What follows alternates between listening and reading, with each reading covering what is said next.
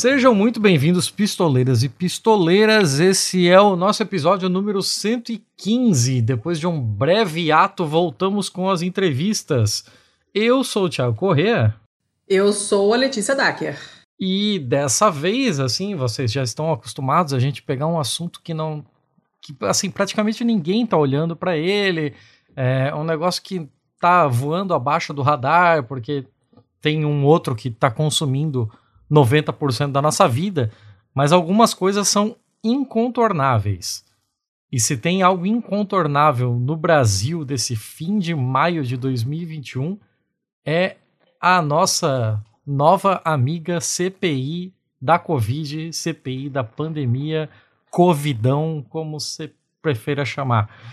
E para falar um pouco disso, mas calma, calma, assim, ó, não tira o episódio ainda, porque eu sei que você tem 30 podcasts de política no seu feed e todos eles estão falando sobre isso. E todos eles vêm dar palpite sobre quem foi bem, sobre quem foi mal, sobre o que esperar.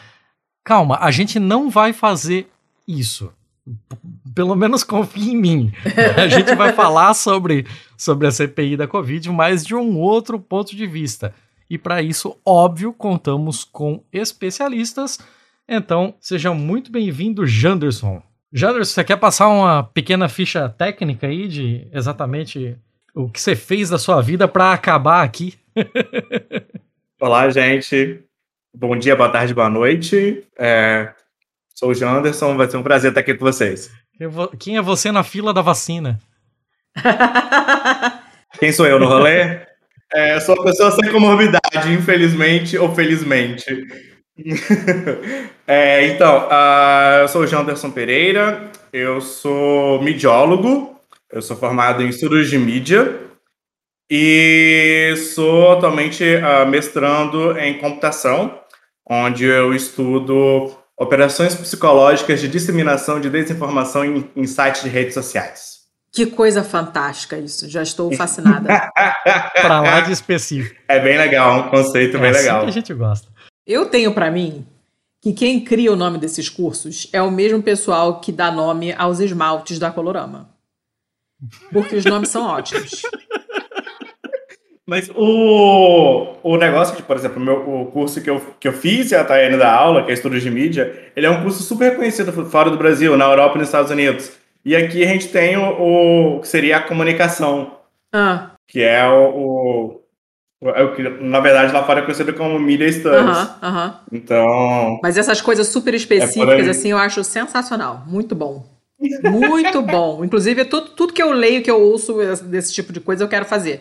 O que obviamente não vai acontecer. Mas eu acho. Ah, é um mundo sem fim se você entra nisso. Não, nunca não, mais pode. Não, não, pode fuçar nada nunca, porque senão você nunca sai, nunca sai. E Media Studies é um nome tão legal, né? Tão melhor, na real. Eu também acho, é, é, é. Zé Thiago, porque de onde que veio a ideia de fazer. Bom, a ideia de fazer esse episódio veio do fato que está todo mundo colado na CPI, tá melhor do que final de Copa do Mundo, né? Tá melhor que o último capítulo de novela. Tá todo mundo fissurado, né? Só que, como o Thiago falou no começo, todo mundo está falando, das, discutindo o que está acontecendo na CPI. E vocês sabem que a gente não gosta de mesmice, então a gente vai dar uma, dar uma pegada diferente. Qual vai ser essa pegada diferente, seu Thiago? Então, é, é muito legal assim a gente conseguir fazer essa convergência de falar sobre estúdios de mídia ao mesmo tempo que acontece essa CPI, porque essa CPI eu acho que assim é o primeiro acontecimento é, de mídias sociais em que as mídias sociais têm um papel muito, muito grande pro bem. Sabe? A gente já viu assim os negócios de CPI da fake news, isso, aquilo, uhum. mas agora a gente tá vendo. Talvez que eu me lembro é o primeiro uso de, de mídia social é, em, em larga escala para um negócio que realmente está contribuindo, está ajudando é, a fazer o, o arquivamento de, de determinadas peças, a coleta de provas, esse tipo de coisa, assim, eu acho muito doido. E aí, no meio disso, né, é óbvio que o brasileiro sempre sendo esse cara, como, como belo gafanhoto digital que a gente é, né, é, a gente sempre tá aí na, na vanguarda desse tipo de coisa. Da onde veio a ideia desse episódio? Esse episódio nasceu a partir de uma, conversa que já vínhamos tendo no nosso grupo de apoiadores do, do, uhum. do podcast, em que o assunto é inevitável, né? A gente está falando todo santo dia sobre CPI, mesmo em dia que não tem audiência da CPI, porque foda-se. Não, e estamos comentando ao vivo como se fosse é, final de Copa mesmo. Final de Copa do Mundo. É, é, é tá isso aí. É esse tipo de coisa que a gente tá fazendo. E aí, no meio dessas coisas todas, é, via Elisa Cruz, que já participou aqui, inclusive, de episódio conosco, e também a nossa apoiadora, é, nós recebemos o estudo, como havia sido publicado lá no Brasil 247, sobre o, o estudo sobre a, as redes sociais, né? Mostrando como que a, basicamente o, o Twitter estava se comportando com relação à CPI, mostrando o crescimento da oposição e mostrando é, aquelas questões do, do pessoal que é paraquedista, né, que chega no, que chega no assunto sem sem estar tá exatamente aprofundado nele, mas acaba entrando pelo meme, pela zoeira, de como esse pessoal estava, de certa forma, migrando e engrossando o coro da oposição e tal. Mas aí eu já tô entrando no, numa seara que não é a minha, nada melhor do que deixar os próprios estudiosos do negócio falar. Eu já, eu já ia falar alguma coisa, já ia dar uma freada aí, mas enfim. Vamos lá então. Janderson, explica aí pra gente então rapidinho. Rapidinho não, né? No seu tempo. A gente aqui, o nosso, a nossa limitação de tempo é a limitação de tempo do. Eu ia falar do paciente, olha lá. Do convidado. então, ah. explica aí pra gente do jeito que você achar melhor esse estudo que vocês fizeram, que é bem bacana. Sugiro que todo mundo leia e, e, e, aprenda a interpretar esses gráficos maneiros também. Explica aí pra gente que que vocês, a que conclusões vocês chegaram. É, então, vamos lá. Uh, esse estudo, ele, ele começou através de uma base que eu tenho, que eu tenho criado desde o do início, desde o final de abril. É, então, informação relevante sobre mim. Eu crio base sobre muitas coisas que eu nunca vou usar na minha vida. Nunca se sabe. Então... No, ou, ouça a sua avó, nunca diga nunca. Quem guarda tem. Quem guarda tem, exatamente. Não é? Então. Aí, essa eu tava sem nada para fazer. A pessoa que tem nada para fazer vai criar o quê? Uma base. Então. É, claro, todo mundo. né? E tava em casa lá, comecei a pegar essa base. E então eu estava já monitorando três semanas e a Tayane me chamou. Uh, eles têm um grupo de pesquisa uh, chamado Conectas, que reúne várias pessoas que uh, estudam a questão de informações científicas. E eles me chamaram para fazer parte desse grupo. Então eu trouxe meus dados e algumas informações que são bem interessantes. Então esses dados a gente fez foram com base em 2,6 milhões de, de retweets uh, que dão aquele grafo, aquela, aquela nuvem de, de, de usuários. Uhum, maneiríssima. Exato. Então, aquela nuvem de usuários ela é feita basicamente uh, o que a gente chama de rede complexa. O que, que é isso? É, são informações que elas só vão vir a público uh, a partir do momento que esses dados são agrupados. Então, o seguinte modelo: Uh, se eu retuito a Letícia ou retuito o Thiago, essa informação separadamente uh, não me traz muita informação. Mas se eu conectar a Letícia e o Thiago, uh, vocês vão, vão me dar um pouco mais de influência, porque eu sou conectado a vocês dois. Então a gente mede hum. essa questão de influência. Então, nesse grafo, ele é visto basicamente é, quem são as pessoas que você uh, corrobora ou quer amplificar o discurso. Então, nesse nisso a gente tem, né, nesse, nesse gráfico que a gente fez, a gente tem três grupos. E esses três grupos eles têm características diferentes. Uh, a gente, eu vou explicando os grupos, o, o que tem de mais legal neles. O primeiro grupo, que quem depois for ver, clicar embaixo aí, vai ter acesso ao estudo e vai ver que é o laranjinha, que a gente sempre, eu sempre quando faço isso, uh, eu coloco ele como uma, esquerda, o que aqui a gente chama de, de progressista liberal. Uhum. Uh, então são pessoas. Aqui é interessante desse estudo porque essa, esse progressista liberal ele engloba muitos atores que até uh, pouco tempo atrás não se davam. como você pode ver dentro ah. dessa esquerda a galera do MBL, por exemplo. Aham. Uhum. Então, a gente tem um movimento muito grande de junção em prol de algo. Então, o movimento que está tendo uh, ah, para em cima dessa CPI, de crítica dessa CPI, ou das, uh, da figura que ela representa, que no caso seria o Bolsonaro, uh, ele está aglutinando diferentes públicos. Então, você pega do Epoca Chuí, você tá todo mundo ali querendo criticar, principalmente a galera que é muito mais envolvida com política. Então, esse hum. grupo Laranjinha, ele tem uma galera que, é, que tem um contexto político muito mais uh, ativo. Uhum. E nesse, aí perto desse a gente tem um grupo azulzinho, que esse é um grupo que eu estou estudando no meu mestrado, uh, só que a minha orientadora ainda não sabe. Então. ela vai ouvir isso depois, eu espero. Ih, rapaz! É... Eu tô queimando a, a, a largada, mas tudo bem. é... Esse grupo é um grupo que eu me apaixonei por ele durante a graduação. Uh, ele, ele é um grupo formado, basicamente, pelo contexto. Uh, o que, que, é isso? O, o, Grupo Laranjinha, você pode perceber, ele tem, ele tem muito, muitos atores políticos. Então você tem ali o Marcelo Freixo, o Randolph, que uhum. são aquelas pessoas que têm um quesito político muito maior. Uhum. Já o Grupo Azul é, é um grupo em que uh, o que faz a pessoa ganhar relevância é a publicação dela. Sendo que essa publicação ela é totalmente aliada ao contexto que a gente está vivendo. Então, é uma piada bem feita, é um meme com uma sacada muito genial. Uhum. Então, ela é muito mais sobre o contexto do que o usuário. Então, você tem ali no meio desse azul usuários que são famosos, mas eles têm tanta, relevan é, tanta relevância quanto um usuário qualquer que fez uma piada boa. Uhum.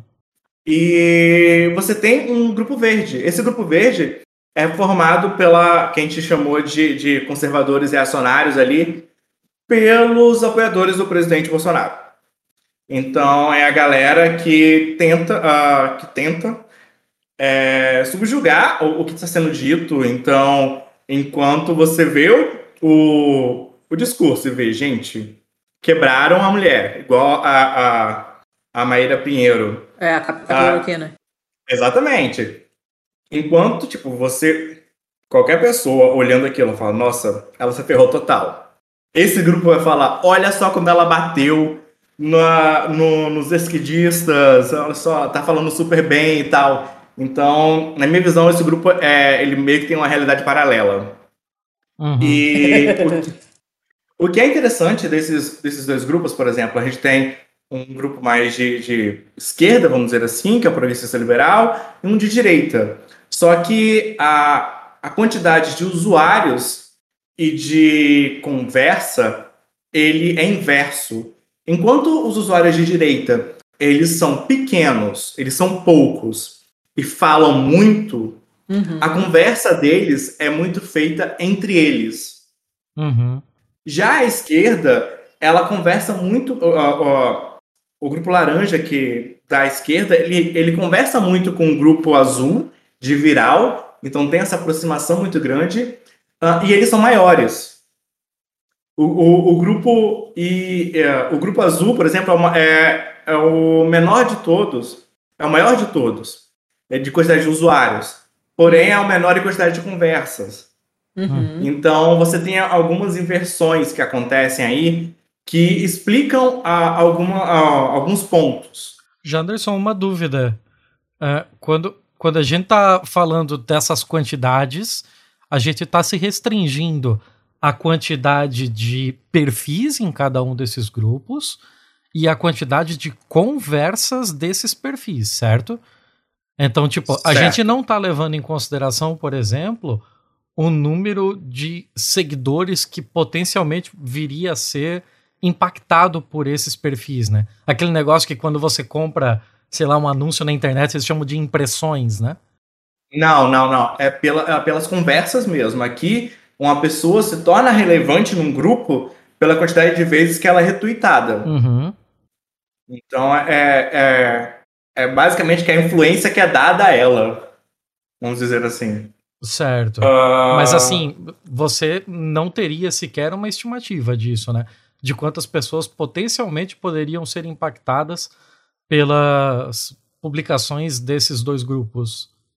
Uh, eu tenho esse número, só que não tenho esse dado. Eu tenho esse número uh, e eu posso calcular isso. Se eu não me engano, algumas redes sociais elas colocam o percentual de impressões com base em 20% do número de seguidores. Então, tipo, eu tenho esses dados de seguidores, de, de quantos seguidores, eu consigo ter é, essa, essa estimativa de impressão. Uhum, uhum. Apesar de que você leva em consideração que, por exemplo, dentro do grupo uh, verde, que é o de direita, você tem uh, uma interpolação, seria a palavra, uh, uma intersecção uh, entre, entre os seguidores desses perfis. Uhum. Então, muita gente que segue o, o, Bolsonaro também segue o filho dele. Então, Sim. tipo. Rola muito daquelas campanhas né, direita segue direita, não sei o quê, né? A gente vê uhum. muito disso acontecendo. Exato. O que acaba criando por si só uma câmara de eco, né? Exatamente. Não, exatamente, é isso. Uh, o, a, a direita, ela tem uma questão de viés de confirmação ou seja, se eu falo e se a outra pessoa que eu admiro ou conheço fala, isso é verdade, isso acontece, que é o que eu chamo de uma realidade paralela ali que a gente tem. Então isso é verdade. Um portal transdimensional. Não, os caras moram no mundo alternativo. Exato. Uh, Janderson, me tira uma dúvida bem curta. Diga. É, no, no gráfico do, da turma de direita, no gráfico, no, no grafo verde ali, você tem pelo menos dois núcleos ali, tem dois chifrinhos que saem do grande núcleo que eles parecem ter uma pelo menos uma intersecção maior, eles têm uma aproximação maior com o pessoal do verde, talvez até mesmo do laranja. Quem são esses dois pontos? Porque eles são ah, muito fora ah, da curva do resto, assim, né? Você vê que tudo tá bem amalgamado e esses dois, eles estão bem mais próximos do que seria ó, a turma do, do centro ali, a turma do cabo de guerra. O azulzinho. É, então, isso acontece uh, devido a. Como eu posso dizer? São, imagina a seguinte questão. Eu compartilho uma publicação do Jair Bolsonaro. Eu sou todo esquerdista, eu sou filiado da PT. Então, eu compartilho uh, uma publicação do Jair Bolsonaro.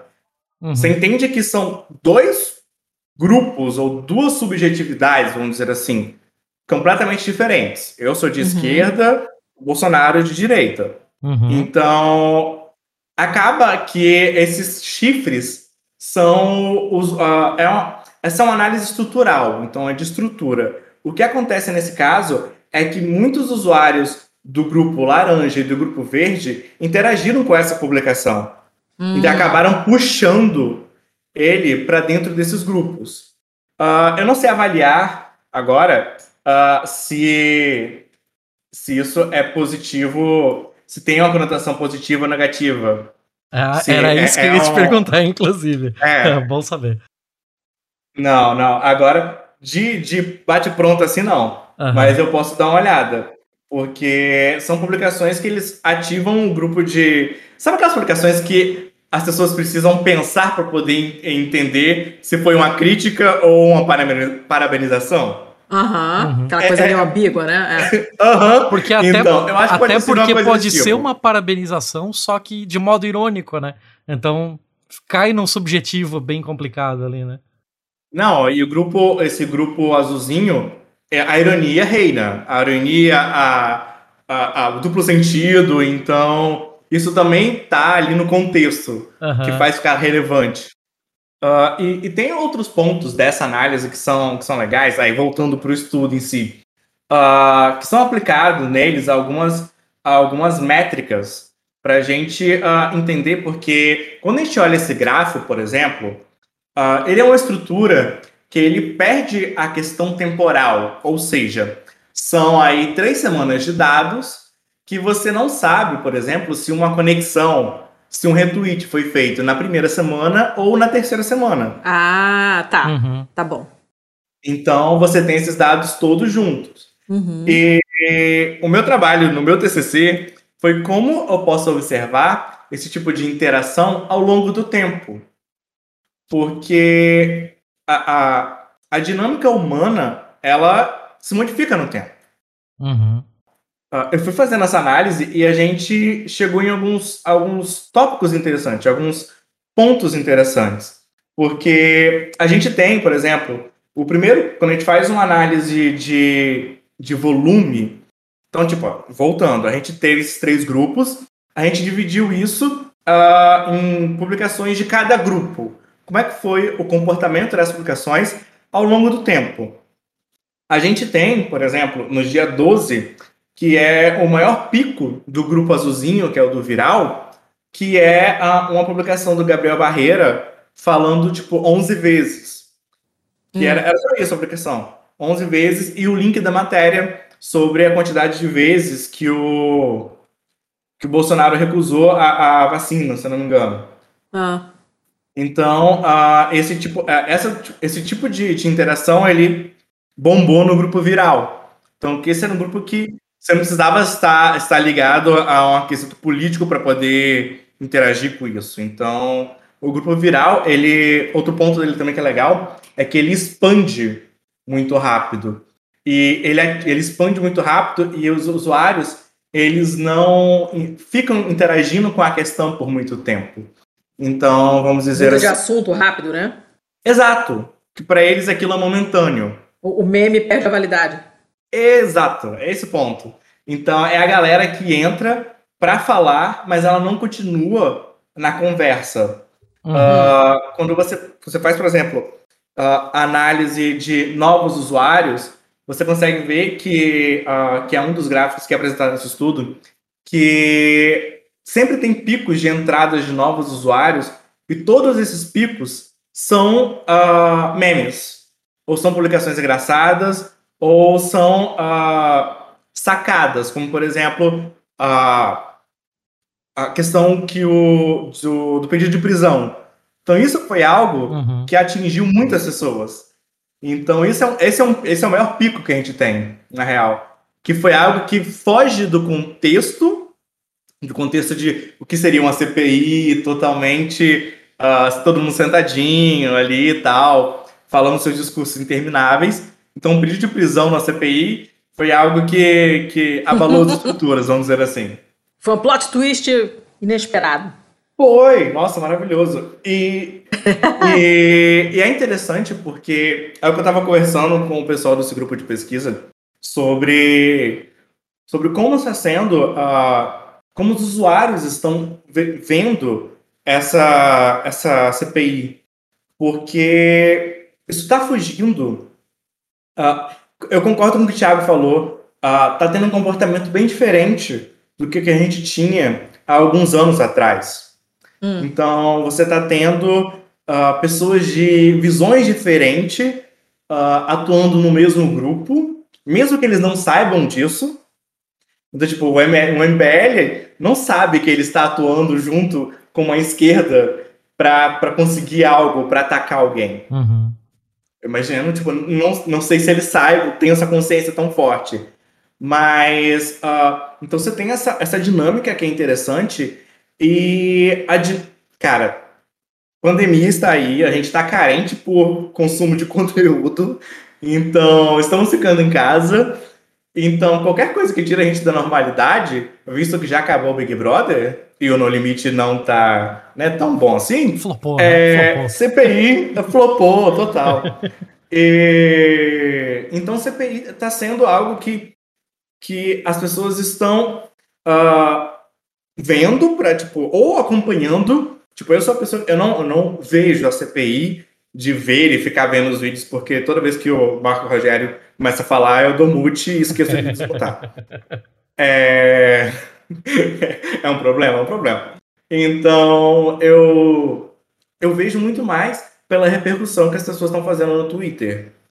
Então, é, essa repercussão ela é interessante porque entra naquele outro ponto é, que o Thiago falou que os próprios usuários do Twitter estão atuando ali, seja como checador ou, ou como assessores. Tipo, o Randolph tem alguns milhões de assessores trabalhando para ele no atual momento. Então, se qualquer pessoa falou uma coisa que a galera sabe que tá, que tá errada ou que não foi bem isso, dá 10 minutos e você tem esse vídeo com um recorte feito pronto pro, pro Randolph colocar no áudio lá e passar no meio da CPI, sabe? Uhum. Que é, tá sendo sensacional, né? Quando cada vez que falam, solta o áudio aí, já fica todo mundo na torcida. né? Já sabe que vem bomba, é, isso é maravilhoso. Então, tipo, a, a, a participação de perfis, sei lá, que, que gostam muito dessa, dessa, desse tipo de interação, que até o, o Randolph já, já elogiou isso, que é a galera do Jair Me Arrependi. Sim, uh, sim. Então, tipo, tesoureiros. Tipo, tesoureiros. É. Nossa, maravilhosos. Então... Beijo pros meninos. Beijo. Elas são. É, e... Então, eles auxiliam, tem esse papel, tanto que eles são uh, um dos perfis principais dentro dessa rede dentro uhum. da rede do, do viral. E, e, e, é algo interessante, porque é um novo tipo de participação. Tipo, isso já tinha, já era feito há muito tempo. Porém, uh, agora o que eles estão tendo é. Não seria nem a relevância, são, é o reconhecimento uhum. em que, que está sendo feito, seja pelo maior número de, de deputados e senadores usando redes sociais, tendo contato com essas informações, ou, ou pela. Os internautas, uh, como diz o Renan. É.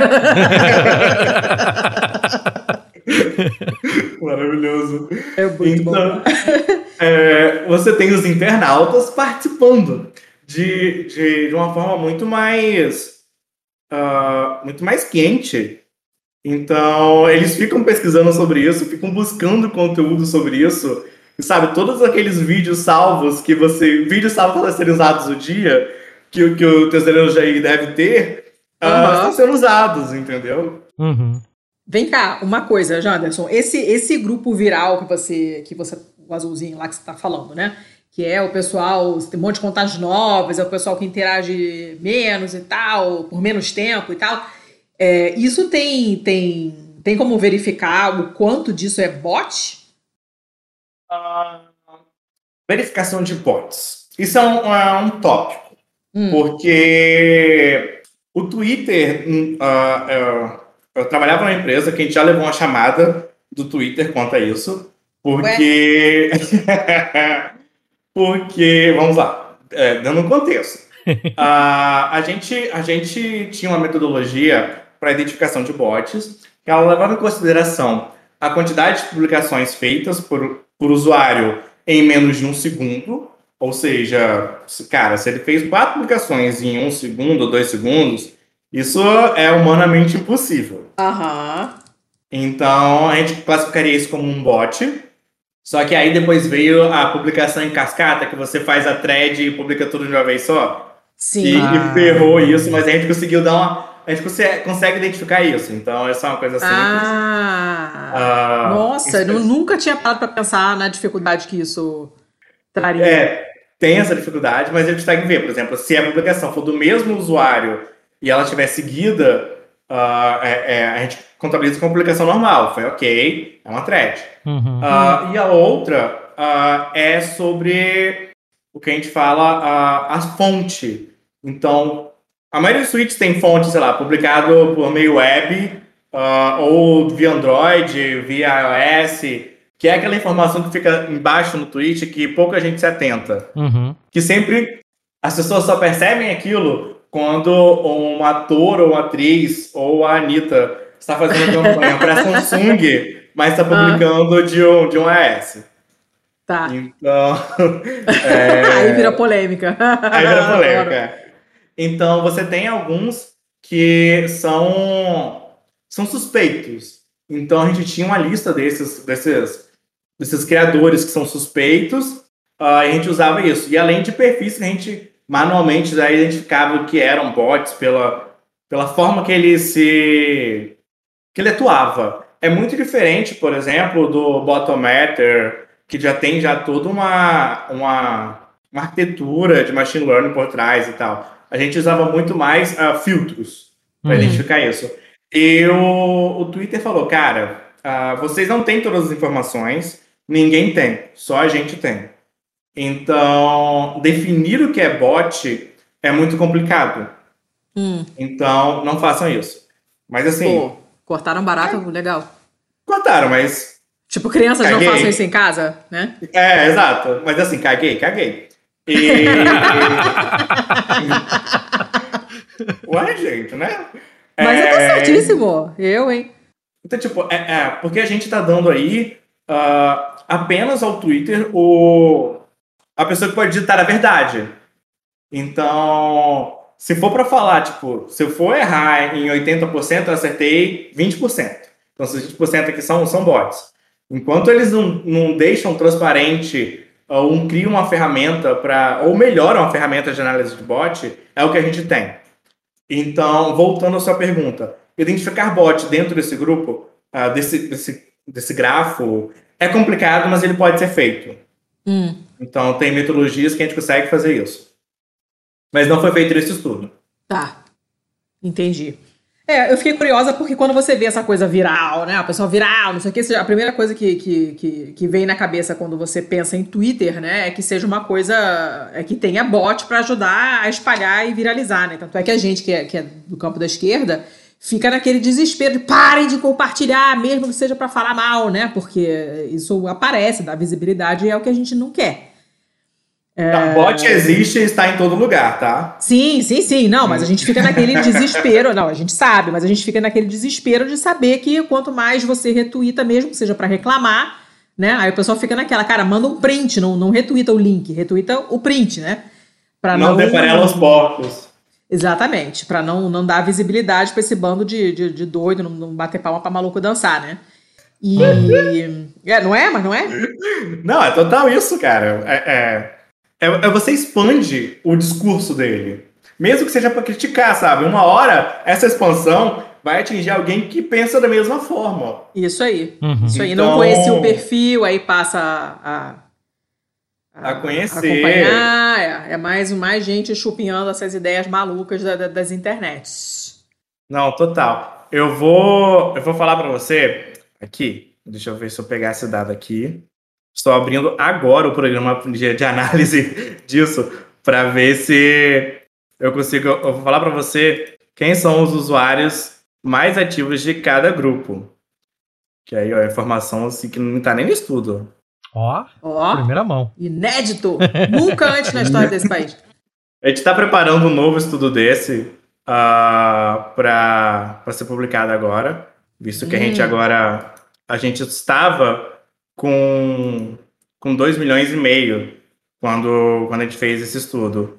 Agora, ah, 2 milhões e meio de retweets, num total ah. de 3 milhões e, e, meio de publicações. Porque nessa análise, como a gente analisa quem eu compartilho, se eu faço um tweet original, eu não, eu não tenho ninguém ali na frente. Então, a quem, a, quem é, é, é o source, meu target. Target eu não tenho ninguém.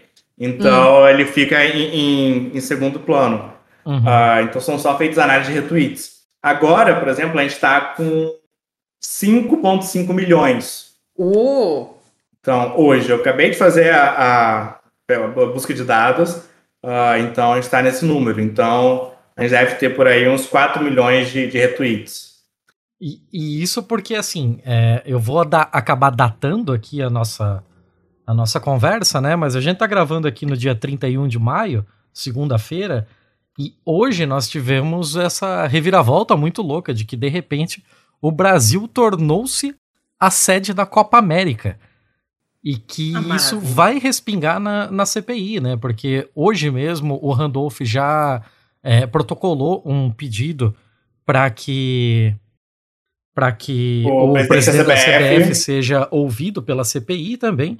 Então, assim, é possível que esse tipo de reviravolta, é, se esse, se as tags que têm a ver com, com os protestos contra a Copa América no Brasil acabarem entrando nesse bolo aí, é possível até que dobre, né, esse, esse número aí. Porque você vai estar tá pegando um, um grupo que é mais fechado em si mesmo que essa turma do esporte, que assim, de repente caiu na política. Eles estavam lá alheios à política, vivendo as suas vidinhas de campeonatos estaduais. E de repente aconteceu isso, assim. E agora você tem uma cacetada de gente do esporte, né? Sendo mais vocal com relação a essas questões políticas. Né? Ah, você tá bem de boa? Toma aí uma copa aí pra você, pra você organizar aí. É, aí tá, voltando, ó. Eu consegui os dados aqui. Do grupo azul, quais são os perfis mais uh, uh, retweetados? O sensacionalista. Ah. Uhum. O Jair Me Arrependi. Ó, oh, Jair Me Arrasânia. É. Uh, o eixo político, que é aquele perfil que começou a, a, fazer análise das eleições americanas e agora tá falando de política no geral. Uhum. Uh, o Gabriel Barreira, que é ele, uma publicação dele que fez muito, ele muito famoso fez ele entrar, e o Coronavírus Brown, que é um consórcio de, relacionado a publicações sobre coronavírus. Certo. E, e depois aparece, olha só, é, é, esse grupo viral, ele tem um, um, aspecto de esquerda um pouco forte também. Porque, hum. por exemplo, o próximo usuário mais retweetado é o Lula. Olha só. Caramba. É... Coisa, é. olha só. Então, então, tipo, pode acontecer, por exemplo, se o Lula uh, ele foi compartilhado por muitos usuários que entraram na discussão ali hum. só de só de, de um dedinho ali, sabe? Não, não entraram uhum. de vez para falar sobre CPI 24 horas por dia. Uh, então aí você tem outros perfis, sei lá. A, a Rebeca Gaia, Eu, eu achei aparece. maldade falar um dedinho sobre o Lula. Eu vou ter que falar. Nossa! Cher tá vendo. Cher tá vendo o que você tá falando. Eu fiz uma piada infame. Não foi, gente, me perdoe. É. Nossa, tinha passado batido se eu tivesse falado isso. Também não tinha pensado, não. Ah, o Thiago é muito bom de piada infame, entendeu? Ele não pode ver uma piada infame que ele, ele pega. Essa vai pro teaser. E, né?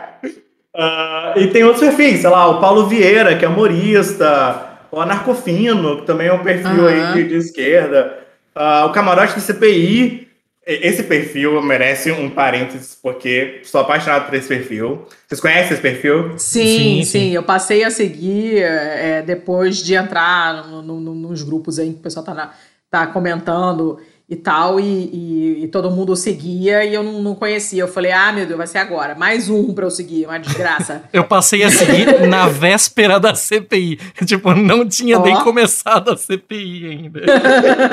Caraca, tá, tá lá desde quando tu era, era mato. Era mato. Isso aqui é early, early adopter. O resto é, é brincadeira. Então, é, esse, pra quem não conhece, esse é um perfil que ele narra fala a fala do que é, é, acontece dentro da CPI. Então, se você quer acompanhar a CPI, mas está com preguiça de ver os vídeos, então usem esse, esse, esse perfil que ele é muito bom. Aí depois aparece lá a Taina Long, que é Sim. da. Eu sempre esqueço qual a agência que é a Taina Long. Eu também nunca lembro, mas eu sigo ela também. É, é, vamos ver se o, o Google me ajuda aqui. O Google não, o, é Dos Fatos. Isso. Hum. Uh, a Big Miller, o Cinéfilo K. Então, tipo, você tem uma, uma galera que, que participa desse grupo e, tipo, é uma galera mais de, de entretenimento. Então, uhum. tem muita gente aqui que é do entretenimento em si. Então, cara, depois você vem o Bicharts. Bicharts, ó, Bicharts Tesoureiro, Erika Hilton, Nada Jogo no Front, uh, uhum. BC Política, que é o Bicharts para falar de política. Achei isso maravilhoso, a criação desse perfil. O, o Jones. Ah, sim. Ah, sim. Então, não poderia Ó, faltar o, o Você estava falando do o Nada Novo no Front, a gente tem episódio com ele, só digo isso. Nós Fica dica. Fica a dica. é, então, então é, é, é, um grupo que ele tem muito do entretenimento e, e, é um grupo bem interessante, porque ele participa. Eu estudo esse, esse grupo. Vocês entendem que esse não é um grupo fixo, ele se modifica através do contexto que a gente está fazendo, da análise que a gente está fazendo. Uh, o interessante desse grupo viral, como uma subjetividade, ou seja, tem características. São usuários que ficam pouco tempo na conversa, eles entram na conversa de forma muito rápida, então você tem um pico que é proporcionado por uma publicação ou um, um, um, um evento que acontece, como a prisão, que é o pedido de prisão, como a gente teve. E ele é interessante porque ele aparece em vários outros contextos. Então, eu faço análise de política já tem alguns anos. Então, cara, eu trabalhei uh, na, em 2018, eu trabalhava na Fundação Getúlio Vargas, uh, na diretoria de análise de política pública, é, analisando dados de redes sociais sobre uh, eleições. Hum. E esse grupo já estava presente naquele momento. Então, só que ele já está nisso, ele, ele, eu estou investigando esse problema do mestrado, se ele, se ele sempre existiu na internet. Porque você hum. sempre vai ter pessoas aleatórias em qualquer contexto. Então, é, eu tô, tô buscando investigar isso. Uhum. E, então, ele aparece e constantemente. A gente, a gente, fez análise ontem, ele ainda estava, ele, ele ainda vai estar nesse grupo até o final. Então, são pessoas que uh, aparecem nesse grupo e vão, vão se interessar, vão dar os seus dois dedinhos de, de conversa e vão sair. Então, sempre vai existir isso. Hum. E tem alguma diferença, é, dependendo do assunto, se esse grupo de pessoas aparece mais ou menos? Tem assuntos que despertam mais reação desse tipo de, de grupo? Ou não faz diferença? Esse grupo vai aparecer em qualquer ah, eu tenho um gato aqui me atrapalhando, gente. Sai daqui, gato. A minha cachorra ainda não latiu, porque ela está exausta. Deu uma canseira nela hoje, então ela está destruída. Senão ela já teria se, se agitado toda aqui, falado, latido, porque o Thiago sabe. Ultimamente todos os nossos episódios têm um latido. Que ela fala muito, igual a alguém que eu conheço. teve aqui puxar. teve aqui puxar. Mas não tem problema, não, não temos nada contra. Não, somos um programa pet friendly. Que fazem barulho. Total, total. Adoramos. Muito bom.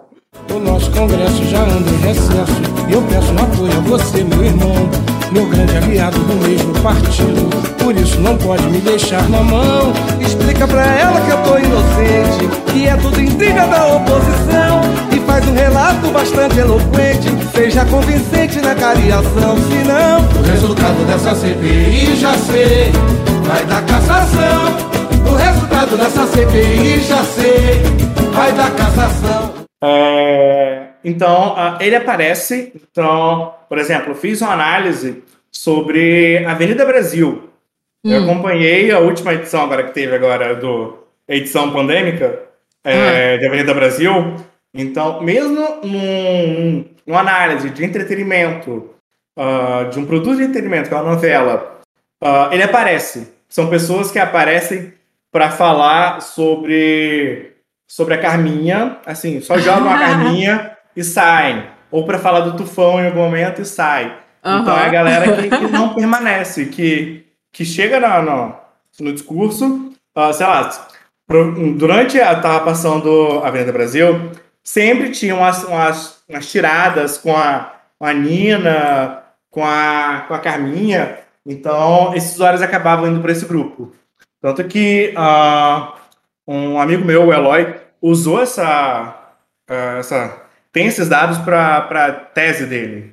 Então, que ele estudou a questão de Avenida Brasil e tal. Então. Ai, que coisa maravilhosa, gente. Ah, esse mundo de comunicação tem uns estudos assim que são maravilhosos.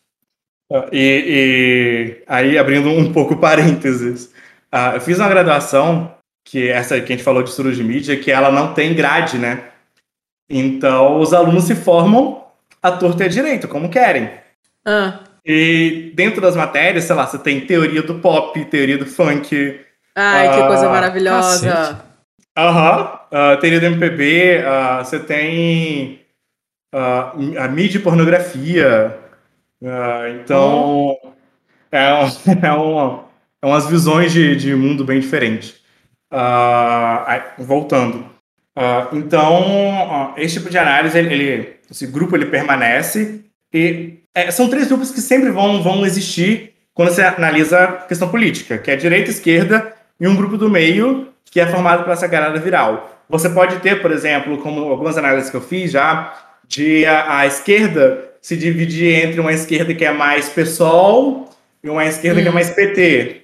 Hum. Então você tem esse tipo de divisão, dependendo de, de qual contexto, de qual assunto você está monitorando. Mas pode existir é, também uma divisão da direita. Apesar disso ser muito mais difícil, porque quando você fala dessa, dessa, dessa divisão que a gente tem no gráfico que, que a gente falou, tá lá laranjinha, azul e verde, essa, essa é uma definição que é feita por um algoritmo. Uhum. Então, esse algoritmo, ele analisa caminhos, então, tipo, a distância que tem de um usuário ao outro, uh, dentro da estrutura que ele está analisando. E como o grupo de, de direita, ele é sempre muito unido, porque hum. tem essa questão da câmara de eco, deles falarem com ele mesmo, de viés de confirmação, acaba que o, o algoritmo não consegue separar muito bem se tem alguma questão entre eles. Porque eles hum. são sempre. A, a base é sempre a mesma. Então. Isso, tem a ver, isso tem a ver com o fato também de que eles aceitam qualquer coisa, tipo, você veio de uma certa fonte e isso é verdadeiro e acabou. Então tem muito menos questionamento, muito menos conflito, então é um bloco mais homogêneo por causa desse fanatismo também. É, isso se reflete no, na, na, em como eles sim. se comportam online, imagino. Sim, sim. A, a questão de, tipo, não ter a visão destoante dentro desse grupo tem que se manter a, a, no que é, naquele moldezinho que é, que é necessário para estar nesse grupo é um fato essencial para ter essa, essa, essa, aglutinação muito bem feita. Então, uhum. E essa dificuldade do algoritmo de, de separar isso. Então, isso é, é, é sem. sem é, é vai acontecer. Uh. Deixa eu ver se tem outro ponto interessante aqui que eu acho que. Eu tô, eu tô rindo aqui sozinha, pensando, tens o que é necessário para permanecer nesse grupo? Eu tô cheio de piada idiota hoje, a gente só pensa em coisa oh. Mas. Você pode ser uma Maria, é... vai com as outras. Uh -huh. Então, tipo, uh, nesse grupo tem, tem, que, tem que ter. Tem que ter a bandeirinha do Brasil? Tem que ter a bandeirinha do Brasil, tá, poxa, uh -huh. senão... Tem que ter o dedinho apontando pra direita. E bandeira de Israel, essas coisas, né? O pessoal tem uma imaginação, olha, enorme. Muito, muito, muito eu, fico, eu fico pensando nisso, tipo, o quanto a gente tá com ranço da nossa própria bandeira, né? É um. Cara, inclusive isso. esse é um assunto que tá rolando hoje, né? Porque eu não me lembro quem foi mais que tweetou, falou alguma coisa dessas, mas falou que ah, a, gente te, a gente tem que se reapropriar das nossas cores, da nossa bandeira, foi não sei dois o que. Cuzão. Não, foi, o Pedro, foi o Pedro Dória e o Luciano Huck. Dois cuzão, assim, ó. Ah, que não é, tiraram não o rabo de deles da vindo. cadeira, mas eles acham que podem ser o fiscal cromático do protesto dos outros. É, pois é, eu não sabia quem tinha, quem tinha, não sabia, sommelier de, de, de, de, cor de protesto. Eu não tinha visto quem, como tinha começado, eu só vi que isso virou uma discussão e tava todo mundo falando dessa merda hoje no Twitter. Né? O e dia assim, inteiro martelando consta, esse assunto. Pelo que me consta, eu não vi nenhum registro de pessoa de verde e amarelo que tenha sido expulsa da, da, da movimentação do final de semana. Tipo, pelo que eu saiba, ninguém foi expulso. Eu não li nada sobre isso, não. Não, não vi ninguém, assim, uma galera de camisa da CUT expulsando um maluco com a camisa do Brasil. Que eu saiba, não aconteceu. A gente não pode dizer o mesmo do inverso. Ah, definitivamente. Se botar a camiseta vermelha, já, já te dão, já te dão uma vassourada pra tu sair. Então, aí agora aparece o fiscal cromático, né? Nossa. Não só, né? Eu, eu Bom, eu tive um, um entrave com meu agora ex-vizinho em Curitiba e que eu denunciei a mãe dele que estava jogando lixo pela janela e a resposta dele foi mito até 2026, sua comunista. Foi essa, entendeu? Porque o nível de discussão é, é esse aí. Então, tipo, eles repetem as mesmas coisas sempre, né? Então, é, isso é, acho que ajuda a viralizar. E eles têm um discurso muito alinhado. Aham, uhum, aham. Uhum. Né? Não tem argumento, né? É simplesmente repetir igual papagaio. E, e, isso nas redes deve dar um efeito interessante, porque você não tem realmente pluralidade nenhuma do lado deles, né? Uhum. Que vida horrível. que vida horrível. Parece que você tira o seu cérebro, assim. Nossa senhora. Ou coloca ele de lado e, e manda aí o que você tem pelo, pelo WhatsApp. Uh, Janderson, é. deixa eu te fazer uma pergunta sobre uh, o negócio do estudo. Você vem dessa parte da, das mídias sociais e tal, né? Da, do, dos estúdios de mídia. E, e como como diabos que você chegou no background técnico para fazer esse tipo de extração, de coleta e análise de dados? Isso é maravilhoso, porque ninguém acredita. é... eu sou eu sou químico. Uh, ah, então, olha tipo, isso, rapaz. antes de, de fazer olha comunicação, isso, eu me formei na química. E quando eu cheguei na comunicação, uh, todo mundo no meu curso já era muito já envolvido com a área de, de comunicação em si. Então, tipo, tava fazendo coisa de produção e tal. Porque na, na no Rio, a questão da, da FITech, ela é muito, muito, muito grande. Então, muitas pessoas se formam na FITech na área uhum. de audiovisual. E eu vim da química, então, tipo, o que eu sabia era matemática. E então, tipo, eu consegui uma bolsa de pesquisa com um professor que primeira semana de aula, eu cheguei nele e falei assim: "Eu preciso de uma bolsa de pesquisa para sobreviver no Rio de Janeiro".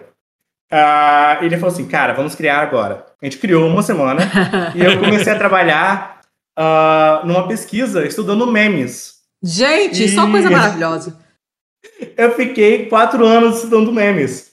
E foi aí que eu aprendi, uh, que eu comecei com análise de dados porque eu precisava coletar uma grande quantidade de informações, como, por exemplo, novela uhum. ou algum meme, sei lá, uh, vomitaço que estava tendo. Eu precisava coletar isso para poder entender e trabalhar esses dados. Então foi quando eu comecei a programar de fato.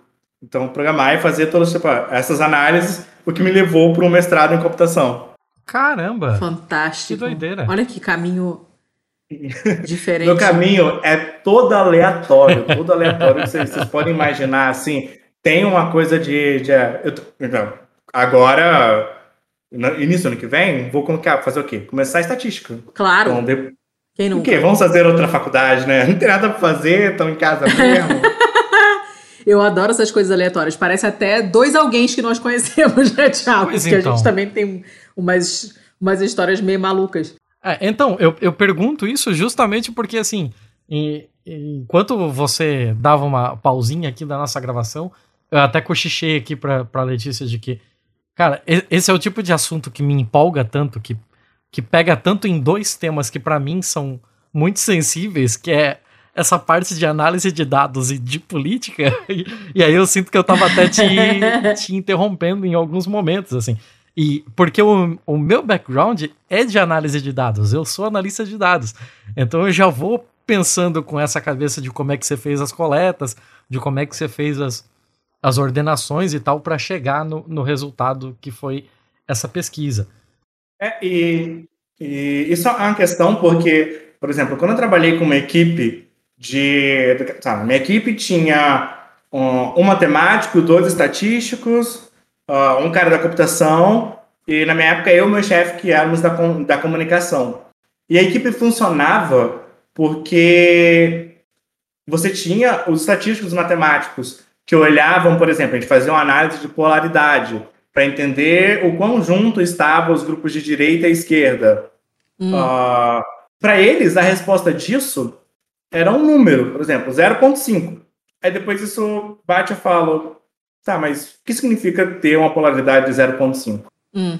Uhum. E era, era o trabalho que a gente tinha com pessoas da comunicação que entendiam dados uh, de falar 0,5 uh, ah, quer dizer que esses grupos estão uh, mais ou menos espalhados, então há 50% de chance deles estarem uh, interagindo, entendeu? Então tem essa, essa, essa transcrição que a gente faz dos números para o público e até mesmo para os artigos. Então, cara, eu já tive. Eu, é, teve uma época que eu estava tão. Uh, indo muito para esse lado dos números que eu não conseguia me fazer entendível. Então. Uh, eu tive que explicar, por exemplo, um grafo desse para um cliente e eu expliquei cinco vezes e o cliente não entendeu, sabe? E depois eu fui entender que a dificuldade foi minha de não saber por, explicar isso, porque... Você estava tão imerso não, na parada que para você era óbvio, né? Exato. E, e, é uma dificuldade você entender, é um tipo de visualização nova que ele necessita de você dar uma olhada mais atenciosa, entender. É, é, é um tipo de metodologia, que, é, é um tipo de, de, visualização que você precisa entender a metodologia. Hum. Porque se você não entender, você não sabe como analisar, como olhar aquilo. Não é tão uhum. óbvio, né, à primeira vista, quanto, sei lá, um não. histograma, uma coisa assim. É, pô, você colocou um histograma que, que as pessoas também não entendem. Então, tipo... também não entendem. Inclusive, eu sou péssima com gráficos. O gráfico ele tem que, ele tem que estar totalmente mastigado, digerido, regurgitado para conseguir entender. Eu sou péssima de gráfico. Então eu entendo todo mundo que tem altas dificuldades, porque eu tenho todas as dificuldades. Qualquer dificuldade que você imaginar, eu tenho com todos eles. E, e o histograma, para mim, eu acho que assim, o mais simplesinho, acho que é o primeiro que a gente aprende na escola. A minha filha tem 12 anos e já sabe interpretar. Então, esse eu acho que eu, eu acho que eu consigo. Mas se você colocar uma complexidade um pouquinho maior, eu já fico toda zoada. Esses grafos que vocês que vocês fizeram no estudo e tal, e que eh, eu usei, inclusive, para para fazer a capa, porque as cores são maravilhosas. Eu super teria um quadro desse na minha casa, porque o Isso efeito... é uma competição de arte disso. Nossa, o efeito gráfico, estético é maravilhoso. É, é, eu entendo a dificuldade das pessoas mesmo em, em, em, interpretar. Não é uma coisa que você bate o olho e fala, caraca, aumentou, né? Sei lá, uma coisa desse tipo, né? Que a gente às vezes bate o olho e vê uma curvona, né? A gente agora tá vendo muito muito dessas coisas do Covid, então a gente está acompanhando curva disso, curva daquilo, achatar a curva, pipipi, papapó. Essa, esse vocabulário um pouco entrou no nosso cotidiano, mas esse tipo de gráfico, ele realmente não é não é intuitivo, mas é lindíssimo. Eu estou olhando para ele aqui a hora e só achando ele ótimo. Para mim, um dos grandes pontos, assim, de... Quando, sabe aquele discurso de coach, de aprendizados da pandemia? Uhum. É... Veja o lado é positivo. Exato é a gente entender o que, que seria média móvel. Hum, sabe? Porque. Porque Fala-se muito, as pessoas repetem, tem certeza que ninguém sabe o que é. Certeza. Não, então, é, eu fiquei tipo, gente, quando eu vi isso no, no, na Globo, falando sobre tipo, média móvel, eu falei, caraca, estatísticos do Brasil inteiro estão felizes hoje, porque as pessoas estão entendendo o que é uma média móvel, sabe? A que ponto chegamos, gente? O que, que aconteceu nesse mundo? Janderson, deixa eu te perguntar sobre um outro aspecto da, da, da sua, do seu estudo, né? Que, assim, no estudo você também tem a progressão de como se deu a interação desses usuários é, conforme foi passando o tempo da, da CPI, né? Então, tipo, você dá para ver ali que ela começa até um tanto quanto morna, né? Não só porque porque era o, começo dela, mas também porque, assim, eram três pessoas que não se esperava grande coisa, né? O Mandetta, que todo mundo já sabe o que pensava sobre, porque até livro ele já escreveu. O Taish, que não fede nem cheira, porque passou muito tempo, muito pouco tempo dentro do Ministério da Saúde. É, não, e o Taish morreu e esqueceu de deitar também, né? A gente. É, né? tem isso também. Qual é? Ele melhorou depois que saiu do governo, né? Ele deu até uma, uma, uma uma brilhosidade na cara dele. Bom, também, né? cara... né? também, né? Site as influências melhora. nefastas, o cara deu uma reviravolta na vida dele. de um tempo que a gente tava tão mal, tão mal, que tinham achado Nelson Tais gato. Quando ele tava de pra barba, lembra? Ver, cara, pra você ver o desespero. tava feio o negócio. E aí depois veio a. O que a pandemia fez a gente. e, e, aí depois veio a do Queiroga, né? Que também não se esperava grande coisa. Primeiro, porque ele tá há pouco tempo no Ministério da Saúde. É, ele não tinha como responder pelas gestões anteriores, porque ele não estava lá. E também, como ele é um cara que atualmente está dentro do, do quadro do, do executivo, então ninguém esperava que viesse dele algum tipo de acusação ou algum tipo de, de coisa que não fosse uma defesa bem insossa ali, com aquele palavreado bem político mesmo, de quem não quer se comprometer nem com um lado nem com o outro. Então foi um, um início bastante, bastante modorrento, assim. É, e no gráfico que vocês fizeram ali da, do volume de publicações mesmo, né? Dá para ver que tem algum pico ali com uma ou outra coisa que o Mandetta falou, e os outros dois dias são bem mornos, né? Já na segunda semana a gente vem com o Barra Torres, que também foi bem devagar. Parece, ficou para mim a impressão de que o pessoal só entendeu a gravidade de algumas coisas que o Barra Torres falou no dia seguinte. Parece que é aí que começou a cair a ficha, começou a aparecer mais material que a, as declarações do Barra Torres desmentia, então parece que o dele teve um tempo de resposta, assim, entre o que foi falado e até essas coisas que, que ele falou repercutirem e começarem a cruzar com vídeos do, do executivo e tal. Aí depois vem o Weigarten, que aí virou passeio, né? aí o bagulho foi louco, porque, tipo, o bagulho explodiu. Foi maravilhoso. Primeiro Foi uma porque era o primeiro cara que, que trazia, assim, algum tipo de materialidade um pouco mais forte, assim, né? É um dos caras que ali compunha o, o primeiro ou o segundo escalão do, do executivo e que, que tinha já algum tipo de mídia, que falou que teve um monte de coisa. E eu acho, e aí você que vai me dizer, porque é, eu não vi esses gráficos com relação ao período do dia em que isso aconteceu. Mas parece que foi tudo num crescendo mesmo, né? Pelo que dá para ver do, do gráfico do Weingarten, até o momento da, da prisão, certo? É isso mesmo? Certo, tipo, uh, a gente tem esses gráficos, eles, eles não medem, como eu posso dizer isso, eles medem o quanto as pessoas estão falando sobre a, a CPI naquele dia. Uhum. Então, uh, nesse caso, no dia do Vanguard, a gente teve o pico, que seria, a gente teve uh, 25 mil publicações em uma hora sobre, sobre esse. É.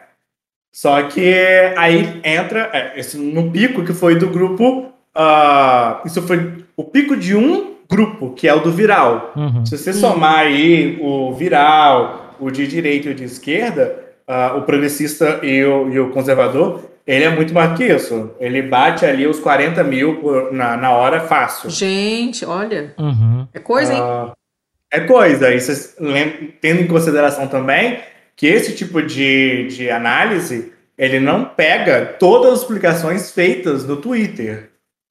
Então Sim. a gente já tem uma limitação do Twitter. Então, então, dentro dessa limitação, a gente teve esse. A gente tem uma amostra. Hum. Então, dentro dessa amostra, a gente tem essa, essa questão. Então, e esse, no dia do Vanguard, foi um pico para todos os grupos, uh, tanto principalmente para o viral, e para o conservador e para o progressista. Porque, sabe, uh, quem ataca, defende, ataca de novo, então foi uma briga entre ataques e defesa da direita e esquerda, com o viral lá comendo pipoca no meio. Basicamente isso. Torcendo pela briga só, né? é, mas é isso, esse grupo torce pela briga. É, é isso. Exatamente. Bem, desgraçados briguem. mas assim, você consegue é, traçar, você consegue com o seu ferramental fazer o cruzamento de informações onde você consiga ver por que determinado grupo é, passou a, a, sei lá, ele estava com menos interações e de repente ele passou a contra-atacar porque teve uma determinada fala que reforçou a sua narrativa ou algo do tipo? Não, é, é, eu não fui tão a fundo assim nesse estudo. A gente sabe que, tipo, muitos dos picos, eles são derivados de publicações específicas. Uhum. Então, como a gente está analisando, a gente está analisando por hora, a gente tem aquela meia-vida de uma publicação, ou seja, o tempo dela passar no seu feed e ir lá para baixo. Ah, sim. Aham. Então. Tem, tem a ela- validade cu- curta, né? Exato. Tem, então a gente tem que levar sempre isso em consideração quando a gente fala numa análise por hora. Uhum. Então, esses picos geralmente são uma publicação que teve esse destaque. Só que, tipo, é, eu não coloquei nesse estudo o que foi cada pico, qual publicação é referente a cada pico, sabe? Uhum. Isso é uma boa, boa estratégia que eu posso utilizar daí pra frente. É, então, esses picos eles têm mais a ver com o número de engajamento que determinada publicação teve do que necessariamente se referir a algum evento que aconteceu na CPI em específico. Exato. É a soma de tudo que aconteceu naquela hora. Certo. Hum. Hum. Ah, legal, interessante. É, é porque assim, eu fiquei com isso na cabeça porque dá pra ver que no o campo o campo reacionário ele começou bem devagar, bem devagar mesmo, ele estava praticamente perdendo todos os dias até que chegou o, o pessoal mais cachorro grande assim, e que por muito provavelmente houve algum tipo de de orientação mesmo, de orquestração para que nesse dia o pessoal fosse um pouco mais incisivo. Tanto é que, não coincidentemente, são os dias em que Carla Zambelli, Flávio Bolsonaro resolvem assim, é, cai uma iluminação e eles resolvem aparecer na CPI, né? E então, é, casos como o do Ernesto, o do Pazuello e o do próprio Weingarten passam a ter esse tipo de comportamento em que, em determinado momento, o campo conservador passa a ser o, o líder de interações, o líder de, de publicações, né?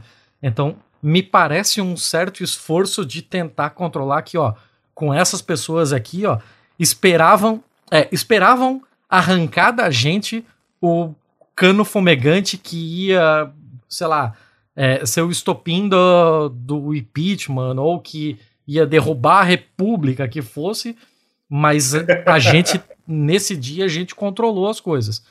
É, tem aquele negócio que o Pazuello foi super arrogante, né? Ele, ele tava é, até com uma certa, uma certa, um excesso de confiança, né, nas respostas dele. Chegou a retrucar ah, o Renan. Percebe, vai ir, total. É, chegou a, é. a, retrucar o Renan Calheiros em algumas vezes. Então, me parece que alguns desses picos podem estar relacionados com esse tipo de coisa. Mas então você já tirou a dúvida de que tem mais a ver com a interação mesmo. É, é o somatório de. Aí é o somatório de publicações. Então a gente tem que as publicações elas ganham destaque você tem algumas publicações que ganham muito destaque, como tipo, a do, do Gabriel Barreira, ele uhum. falou lá dos 11 mil e tal. Isso, a, a publicação que tinha o áudio é, do. que o. que foi tocado lá, o áudio da, da Carla Zambelli. Não. Eu, eu confundo. O, o, áudio da, da, Maíra, da Maíra Pinheiro. Ah, tá. O do. O da Fiocruz, né? É, isso. Uh, então, tipo, essas publicações, elas acabam. É porque, tipo, é, você. É definido, é tipo, não dá pra você separar isso muito bem. Porque você precisa entender o contexto. Então, cara, naquele contexto, naquela hora, houve uh, uh, o áudio que foi colocado. Então, basicamente, tudo que foi relacionado à CPI naquele momento vai ser sobre aquele áudio. Uhum. Então, você vai ter publicações que vão se destacar sobre aquele áudio também. Então, é basicamente a soma. Não dá para você atribuir uh, um peso a cada um especificamente. Uhum. Então ali você tem a soma. E é interessante que, tipo, você, você pode. Vocês viram no gráfico, tipo, o, depois do dia 13, a direita uh, teve um volume muito maior. Uhum. Uh, mas isso é porque ela começou. Ela tem sempre que, que levar em consideração que o volume maior não quer dizer necessariamente que ela está expandindo a conversa para muitas pessoas. Hum. Ela, ela, nesse caso, ela tá uh, conversando mais entre ela. Uhum. Então, não necessariamente o volume maior quer dizer que você está falando com mais pessoas. Você está falando com as pessoas que são sua base, sabe? Uhum. Certo. Você não, você não ganha mais, a nada mais que isso. Pregando o famoso pregando para convertido, né? É, exato, é isso. É, é, você resumiu muito bem. Isso é o pregando para convertido. Porém, quando a gente analisa, por exemplo, uma análise de permanência, ou seja, essa é um tipo de análise que eu, que eu criei no meu TCC, uh, que ela basicamente ela observa se os usuários que estão falando naquela hora estavam falando, já, já falaram sobre a, a, aquela, aquela discussão. Então, se as pessoas que falaram naquela hora, por exemplo, estou analisando a hora 3, se elas já falaram na hora 1 e 2. Uhum. Então a gente vê se o, o, basicamente o engajamento do usuário na conversa. Uh, você pode perceber que a direita ela sempre foi o que engajou muito mais, porque ela sempre estava é, se mantendo no discurso.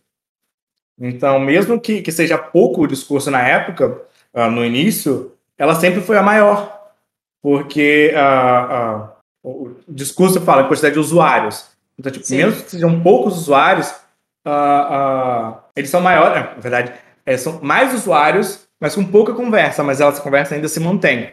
Então, eles falam um pouco, mas falam uh, constantemente. Uhum.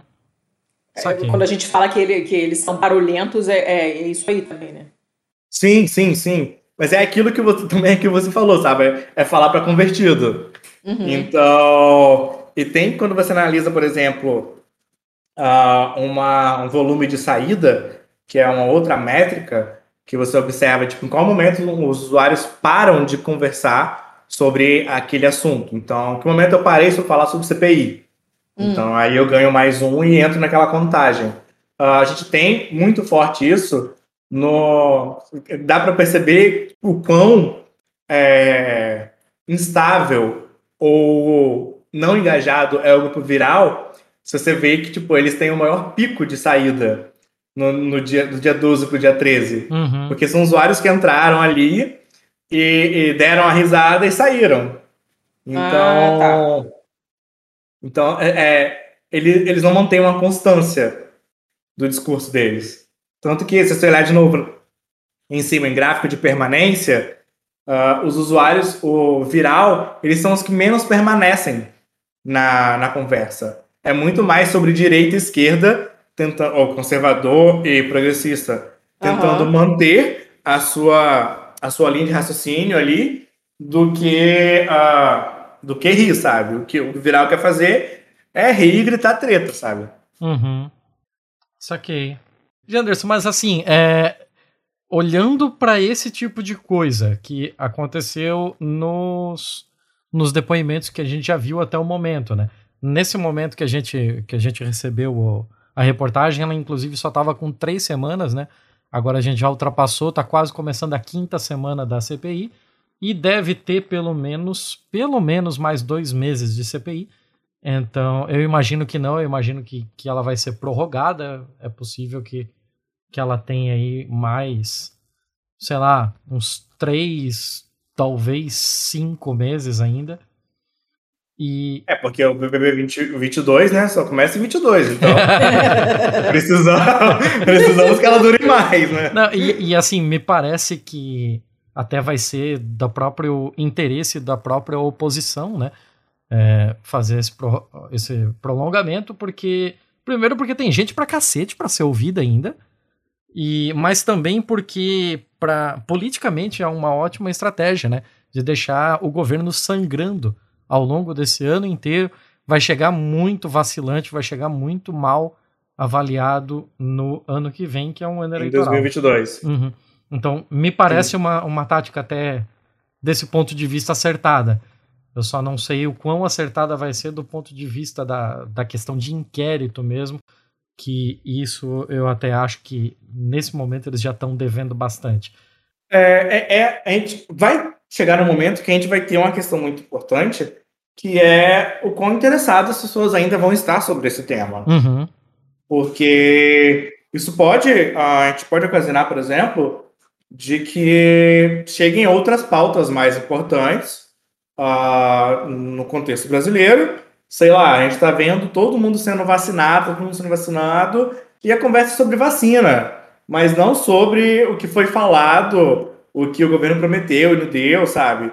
A galera quer só sobre vacinar. Então, a conversa vai ser sobre vacinação e não sobre questões relacionadas à vacina.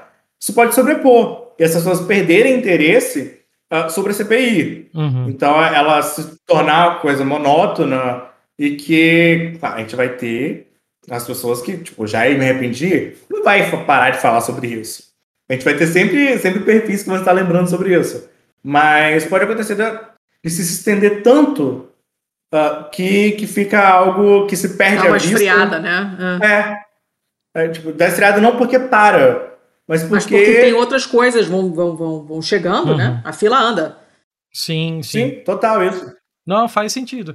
Mas, mas assim, a minha pergunta é mais no sentido de, levando em consideração os movimentos que a gente já viu acontecendo nessas últimas quatro semanas de depoimentos, é, o que, que talvez a gente possa esperar com relação aos próximos, assim. Tipo, uh, esse episódio vai sair na quarta-feira dessa sexta semana. Então, tipo, na terça-feira a gente tem Nise Yamaguchi, a oncologista maior cloroquiner do Brasil, né?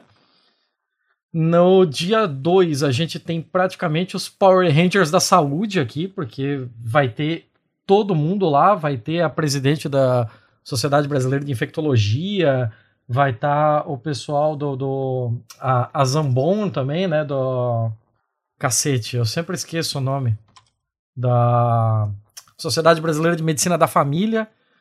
Então, vai ter uma cacetada de gente lá e depois a gente vai ter a doutora Nízia Trindade, né? Que é a presidente da Fiocruz. Uhum. Então a gente tem, é, claro que de narrativas completamente diferentes, uma semana inteira de assuntos estritamente técnicos. E eu imagino que para a parte de engajamento da, de mídias sociais da CPI, deve ser uma senhora barrigada, né? Hum, Ou não? não sei, porque, cara, coisa que é, é muito técnica, ela geralmente não é muito entendida e geralmente abre espaço para muita discussão. Uhum. É porque eu fico levando em consideração, por exemplo, como foi a do Barra Torres e como foi a do Carlos Murilo da, da, da Pfizer, né? Então, que são muito mais técnicos, não, eles não tinham aquele holofote político, não são caras que você vê na mídia o tempo todo, foram lá para falar coisas de um jeito muito mais frio, é, de, um, de um modo assim, quase que neutro na, na sua questão partidária, né? Eles estavam lá para ser ouvidos e ninguém já esperava que eles viessem com um prejulgamento sobre qualquer uma das partes. E foram dois dias, assim, de, do ponto de vista de mídias sociais mais modorrentos, não?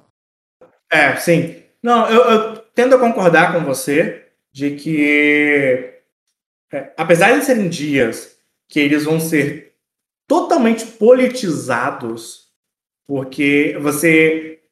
Eu acho muito mais difícil você ter uh, um meme sobre isso, sabe? Porque vai ter um meme se tiver uma coisa absurda. Porque, é, vindo da, das pessoas né, que vão, doutora Nise aí, tem, pode vir alguma coisa absurda. Tipo, se alguém então, falar da minha califa, né? Gente, isso. O brasileiro ele nasceu para pagar mico, não é possível, cara. Vocês viram que ela respondeu, né? Claro que ela respondeu. Imagina se eu não ia responder. Você não responderia também uma coisa dessas? Óbvio. Todo mundo falando de vocês, falar: que, que esse pessoal maluco lá da casa do cacete tá falando de mim? Por que, que eles sabem que eu existo? É óbvio. Nossa, eu super responderia também. que país. Maravilhosa, Bia. A gente teria que ser inventado se não existisse, porque é surreal. Não, e, e aquela, uh, o brasileiro precisa ser estudado, mas assim. Ah, mas Olha, na hora gente. de pagar pra estudar o, o pessoal de humana, ninguém quer, né, seus filhos da puta? Exatamente! Não é? Ah, de Exatamente. contar, cara, falta de noção. O que a gente faz ali de, de coleta de, de publicação, a gente não tem tempo de estudar, não tem dinheiro para poder aplicar nisso. Pô, gente, vocês soubessem da quantidade de dataset que eu tenho guardado e não tem ninguém para usar. Olha só. Começa a catar gente na rua, toma aqui os dados pra você. você- Eu já você fiz isso. analisada. Eu já fiz isso, eu fui nos grupos, gente, eu tenho esses dados aqui, alguém quer trabalhar com eles, Deus. pelo amor de Deus, porque senão vai, vai ficar só guardando espaço no meu computador. Então, bota, um- bota um folheto no, na, na- Fica distribuindo folhetinho igual ali no centro do Rio. favor. Toma aqui, ó. Tenho dados. Tenho dados. que merda. Ai, que desespero. Mas olha só, então vamos lá. Vamos, deixa, vamos nos encaminhar pro final, porque a gente tá gravando há 100 mil anos. E eu sou velha e já tô com. Caraca, meia-noite, tô com sono já. É, Vamos pro lado prático, então, porque eu sou uma pessoa, além de velha, eu sou pragmática. A gente, você tá com esses dados todos, não sei o quê. E aí? Qual isso é, mostra, ensina o que pra gente? O que, que a gente pode fazer em cima disso? Isso é um reflexo é, de outras coisas que a gente está observando em outros contextos? Né? Eu- eu- qual o impacto real disso na hora de, sei lá, subir hashtag, qual o impacto disso, além de ficar um grafo lindo, maravilhoso, colorido, que vira uma maravilhosa capa de episódio de podcast? Tá. Ah, os aprendizados que eu acho que a gente tem, que é muito importante, são a gente. Sabe aquela questão da frente ampla? Uhum. Pode, pode estar aparecendo por aí, sabe? De uma forma que as pessoas nem percebam. Hum. Só Eu falando sobre frente ampla, gente, acontecendo, olha só. Esse, o nome desse episódio poderia ser A Que Ponto Chegamos, porque a gente já falou algumas vezes sobre isso. É, então, tipo, a gente está tendo essa frente ampla, de, mesmo de usuários que, que, que tem um discurso mais liberal, sabe? a galera do, do MBL, a galera, do Novo ali, sabe? Ah, tá também ah, nessa pauta, cara, aí pelas motivações que cada um define ou finge que define. Uh, Mas eles estão ali, uh, eles mantêm essa preocupação, então eles falam sobre isso. Então há essa união uh, nessa crítica sobre a, a CPI. Então, você basicamente você tem um grupo que a gente sabe ali que foi tirado de Judas, que está ali, uh, e você tem toda, todo o resto que está criticando ele. Então, tipo, você tem meio que tem uma frente ampla de crítica ao, ao, ao governo do Bolsonaro, aos grupos de direita. Então, a, a permanência. É, esse é um fato interessante que eu estava conversando com a Tayane uh, mais cedo. Uh, e a permanência desse tipo de situação até 2022, até as eleições, seria algo assim inédito. Uhum. Da gente ter é, é, esse grupo de usuários trabalhando uhum. em algo em comum. Mas é uma coisa que eu duvido. Porque a partir do momento que o assunto CPI caia no, no, no esquecimento ou diminua a, o interesse, você uhum. vai ter a polarização desses grupos que são menores, então você vai ter a divisão entre a, a direita, a, a, esquerda PT, a esquerda Ciro doidaraço, uh, e a esquerda pessoal ali, sabe? Uhum. Hum. São, são, você vai ter esses grupos. Mas atualmente vocês têm eles trabalhando mesmo que minimamente unidos. Então, acho que o tiro, o, o principal entendimento é tiro é esse, sabe? A gente está ainda no início e, e, essa, por exemplo, não é uma análise que a gente faz sobre eleições no geral. Então aqui eu não estou analisando dados sobre, sobre eleições ou sobre uhum, partidos, uhum. mas é uma análise sobre a CPI. Ah, se a gente for seguir essa lógica da CPI, a gente pode ter uma união frente a um mal maior, vamos dizer assim. Uhum. Entendi. Cara, se essa CPI de alguma forma contribuir para abreviar esse governo, o teu estudo vai ter que estar tá em tudo que é folha de, de, de, livro de história aí, cara. Porque vai ser aquele negócio que, que vai dar o tom mesmo de como, de como aconteceu esse rolê. É, é a gente fala que, que. Um amigo meu hoje me falou isso. Vou até, vou até ver como ele falou isso, porque eu achei um, um termo muito bom. Que ele, ele estava falando que é, a gente é basicamente o, o, historiador do dia a dia, sabe? Porque a gente está fazendo fotografias da história para serem colocadas em livros e, e, e em artigos, uhum. para que tipo, as pessoas entendam qual foi o contexto disso. Eu acho que é, é, a gente sai muito do o contexto de. Ai, divagando já. De, de história. De história qualitativa, claro, baseando nos dados históricos, para uma história que você pode recorrer a ela ainda. Então, se eu quiser daqui a 30 anos compreender como é que foi a dinâmica de publicações de redes sociais sobre a CPI, eu vou poder, que eu vou ter esses dados. Então, é algo que, que deixa a história muito mais palpável, vamos dizer assim.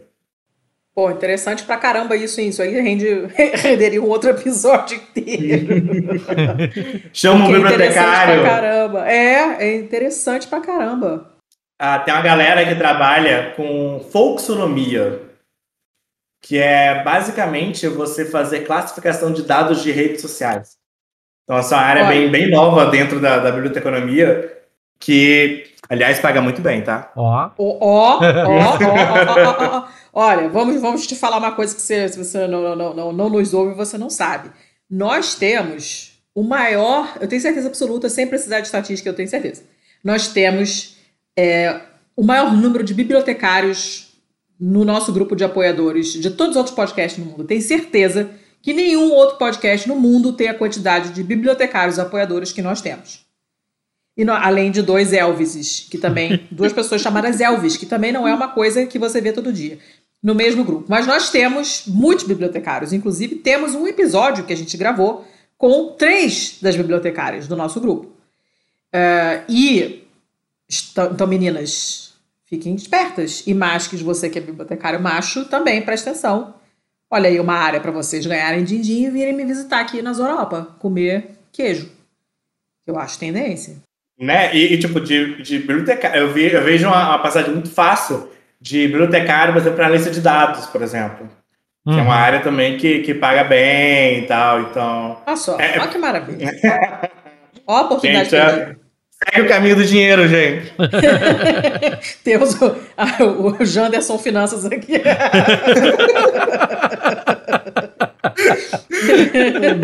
aqui não é lugar de coach, mas se quiser pode, porque é o coach, coach do bem.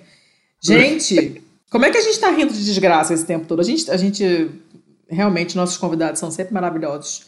E quando não somos nós que escolhemos, são dicas de outras pessoas, são sempre dicas ótimas também. Então, se toda CPI fosse libera, ia faltar cadeia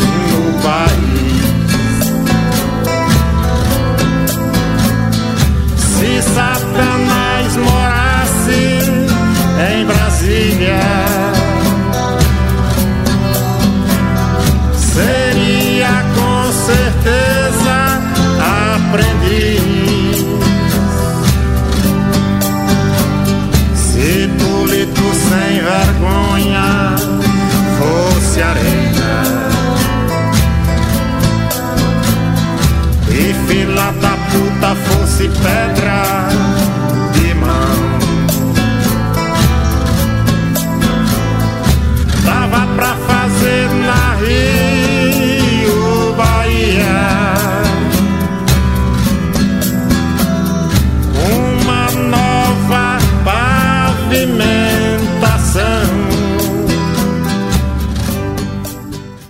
feliz. Seu Tiago, mais alguma coisa ou podemos nos encaminhar para os finalmente? Podemos, né? Podemos encaminhar. Eu acho que temos um episódio aí. Já tem bastante coisa explicada. Tem muito mais. Vamos também. liberar o pobre menino? É, tem muito mais também ali. Ficar de olho também lá no Citalab, né? Para quando sair os, os próximos estudos, que estudos. provavelmente ainda Isso. teremos mais, né? Tem alguma coisa já programada? Cara, a gente está a gente tá soltando os estudos semanais, é, semanalmente. Então, toda semana sai alguma coisa do nosso grupo. Oh. Uhum. Uh, ou, por exemplo, da quarta semana a gente começou a fazer hoje. Então, eu acabei de receber um e-mail ali falando que os dados já estão prontos, já podemos trabalhar. Toma aqui então... seus dados. É, eu, tem, tem piada sobre dados que eu, assim, tenho dado, então quando junta ah, claro. uma pessoa que trabalha com dado e viado, não dá certo, cara. Porque um chama o outro. É horrível. Ah, é horrível. isso é muito bom, isso é muito bom. Tá, então tá bom. Então dá um encaminhamento final Thiago, aí então... você, dona Letícia. Então vamos para a balada do pistoleiro, que é a, o pedacinho do, do episódio em que a gente fala de dicas culturais. Você conseguiu pensar em alguma coisa? hein, Jaderson, enquanto a gente estava conversando? Porque eu esqueci todas Sim. as dicas que eu ia dar. Cara, uma dica cultural que eu tenho hum. é de um livro que, assim, me ajudou muito uh, a entender sobre complexidade, hum. sobre, sobre emergência Tipo, e sobre como a, a gente está dentro de grupos que a gente não percebe. Então, isso, isso é uma coisa bem, bem legal, que a gente vê essa... essa as coisas... É, tem coisas, tipo, que eu sozinho, a Letícia sozinho, o Thiago sozinho, a, a gente não percebe. Mas quando isso é colocado num somatório de todos, sabe? Uhum. De todo mundo, por exemplo, que, é, que tem podcast, então você consegue perceber algumas informações, algumas subjetividades que a gente fala. Uhum. Uh, tem esse livro é, que se chama. Uh, ele tem uh, em inglês. Vai, Sasha. Foi, ah, é... sim, sim. é... Nossa, vocês não sabem o trauma que eu tenho de inglês. Então, eu, eu aprendi espanhol para não aprender inglês. Tá certo. Então, ah, faz, faz, cada um faz o que quer, aprende o idioma que quiser, tá tudo lindo. Qualquer um que se aprender a mais já é um enriquecimento, tá tudo maravilhoso. é o do. É, o nome do livro é Linked, a, a, no, a nova ciência do, dos networks. Ele é escrito por, pelo Albert Laszlo Barabasi. Esse cara é tipo, é um dos maiores figurões, assim, do mundo. Uh, e esse, uh, essa área que a gente fala tipo, de grafo, uh, essa aplicação, ela é muito nova dentro da ciência. E essa junção ainda de ciência, de ciência que a gente fala, ciência mais pura ali, da matemática e da física, com a comunicação, é mais, é, é mais recente ainda. Hum. Então, hum. esse, esse livro, ele fala, sei lá, sobre como... É, sabe aquela questão que a gente sempre fala de efeito borboleta? Uhum. Sim. De, é, é, é, esse livro é basicamente inteiro disso. Ele Olha. vai mostrando, por exemplo, como que a, a queima de um transformador no, na Califórnia uh, fez com que Nova York ficava, ficasse sem energia. Ah. Sabe? Esses negócios que. Uh, são cadeias de eventos que vão acontecendo. E que a gente pra... não enxerga normalmente, né? Exato. Exato, exato. Então esse livro ele é muito bom para dar essa, ele, ele é bem, ele não é técnico, mas ele explana muito bem a, a para as pessoas o que ele está entendendo matematicamente, qual era o, a parte de matemática disso. Então, eu acho que esse livro vale muito a pena. Ó, já botei aqui na pauta, já achei o bichinho. Tem uma capa feia, porque esse verde ninguém merece.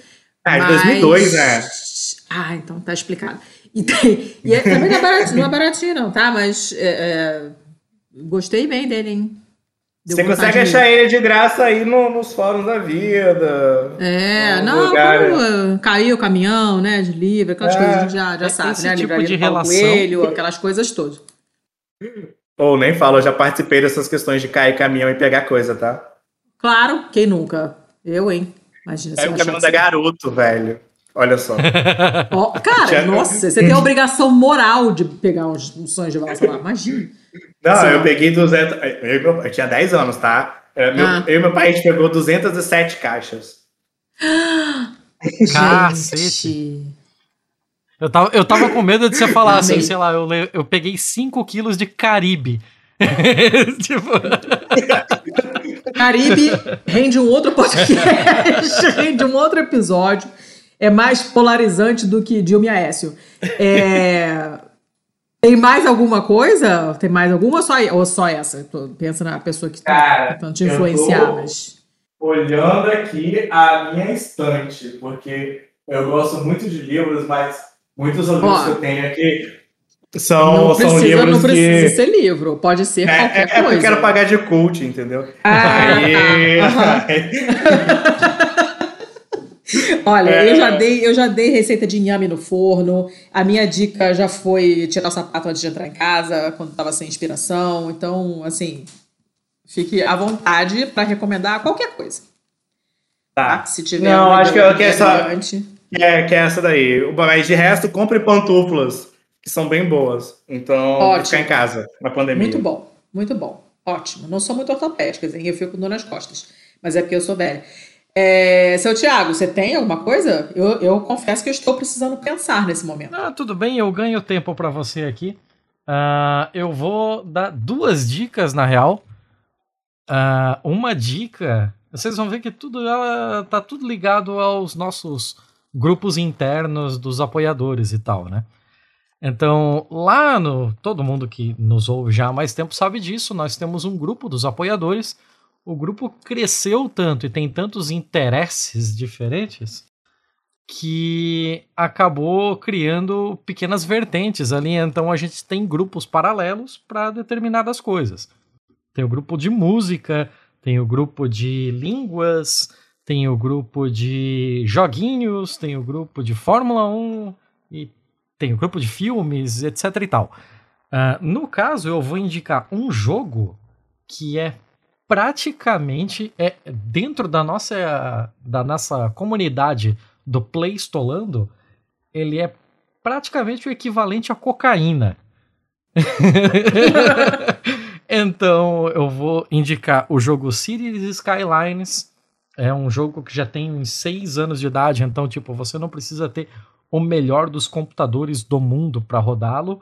É, também tem versões para consoles, né, para Play e para Xbox. E ele é um jogo de construção de cidades, simples assim. Ele lembra muito o SimCity, só que ele foi onde o Sin City sempre relutou a ir. Então ele tem é, questões um pouco mais complexas em determinados pontos, ele é bem voltado para a parte de trânsito, a questão viária dele é super complexa, você tem que entender de é, hierarquias de estradas, de é, compreender os limites de velocidade, de compreender como é que você vai fazer uma, um acesso à rodovia, uma rotatória tal, para que isso flua da melhor forma possível. E esse jogo é a grande coqueluche do momento lá no nosso grupinho. Inclusive, combi... Coqueluche não é da sua época, Thiago. Você está falando isso aí, teu conhecimento. É, é grande Covid do momento, então. Uh, e aí, e aí nós, inclusive, assim, tem uma, uma galerinha lá que joga. Nós combinamos de todo mundo começar cidades no mesmo mapa. E aí periodicamente a gente troca prints, a gente troca dicas para ver como é que uma pessoa desenvolveu a linha de raciocínio para chegar na sua cidade e a outra desenvolveu completamente diferente. Ah, eu cresci pro lado oeste no mapa, fulano cresceu pro lado leste.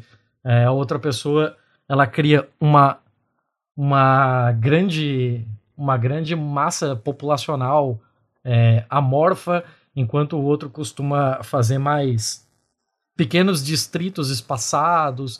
É, é bem interessante. Fica aqui a dica para todo mundo. E, além disso, a outra dica que também parte lá do, dos nossos apoiadores é que nós temos um, um apoiador, o Pedro Yanksor, que ele, além de nosso apoiador, além de músico, ele também é podcaster. E ele tem o Semibreves. E o Semibreves é um podcast de música que fala não só sobre a questão de é, apresentar discos, é, falar das especificações técnicas, né, de, de fazendo um faixa a faixa de discos e tal, mas também de fazer explicações de teoria musical a partir de podcast, é bem interessante, eu gosto demais.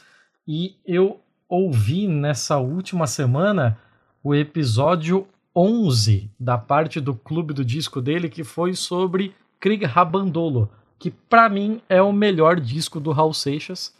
E a discussão está em altíssimo nível ali, é muito, muito interessante. E deixo mais essa dica então. Show! Já achei o bichinho aqui, já está devidamente linkado. É, eu vou eu vou dar duas dicas. Oh? Tá? Duas não. Vou dar três porque Cacete, estou você falou magnânima. que não tinha nenhuma? Caraca, não tinha nenhuma, pô. A sua dica, a sua dica me inspirou, a sua dica me Ok. inspirou. Então, uma dica, a primeira dica é, é o podcast de um outro apoiador nosso, que é o Jefferson, que se chama. é, como é que se chama, meu Deus do céu? Como é que é? Ah. O Papo de Públicas? Lembra, Thiago? Pol- Papo de públicas. Estava tentando lembrar a ordem do negócio. Era pública, política, sei lá. Papo de públicas. É, eles falam de políticas públicas. É, são dois. Eles, eles se descrevem como dois camaradas para conversar sobre temas relacionados ao campo de políticas públicas.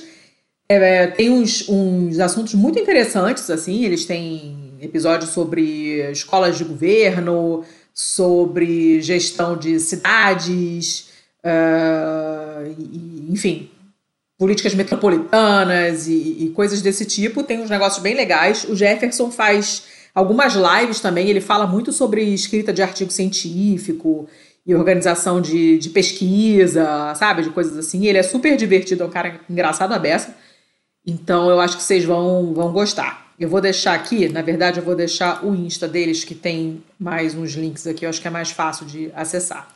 Além disso, tem um outro podcast de amigos nossos, amigos e clientes. Vocês sabem que eu e o Thiago temos o Estopim podcast, a gente podcast no plural. A gente edita para fora, né? Como se, se, se costuma dizer.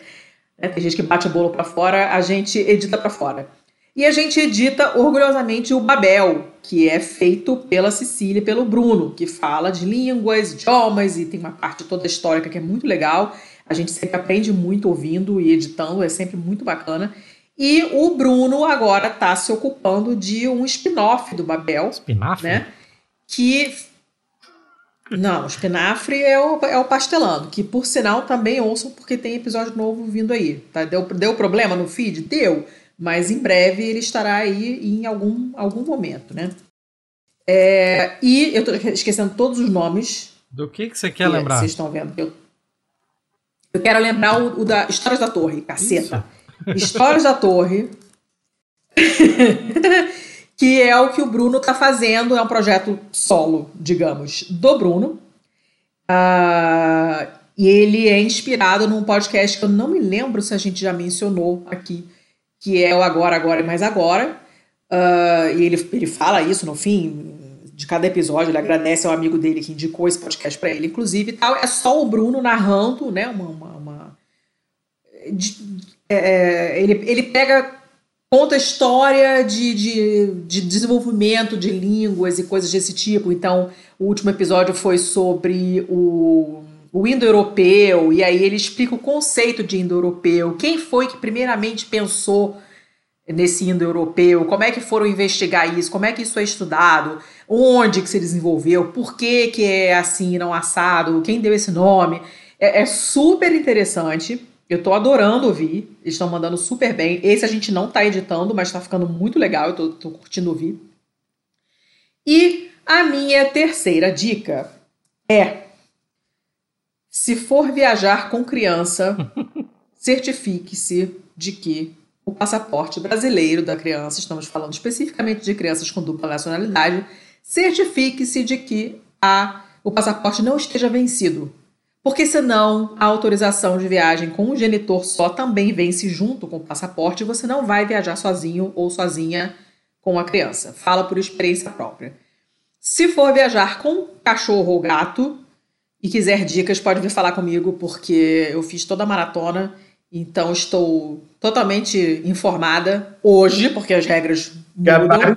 Podem vir aqui pedir, nós fizemos toda a epopeia com criança e cachorra é, então podem vir aqui me pedir dicas que eu estou aberta a, a indicações. Eu queria mandar um beijo para a Aline e para a Lu, que estão agora em Nice e já e me deram as dicas para eu fazer a, a, viagem com a minha cachorra, com a Manila, que está morta dormindo aqui depois da surra de bicicleta que ela levou hoje.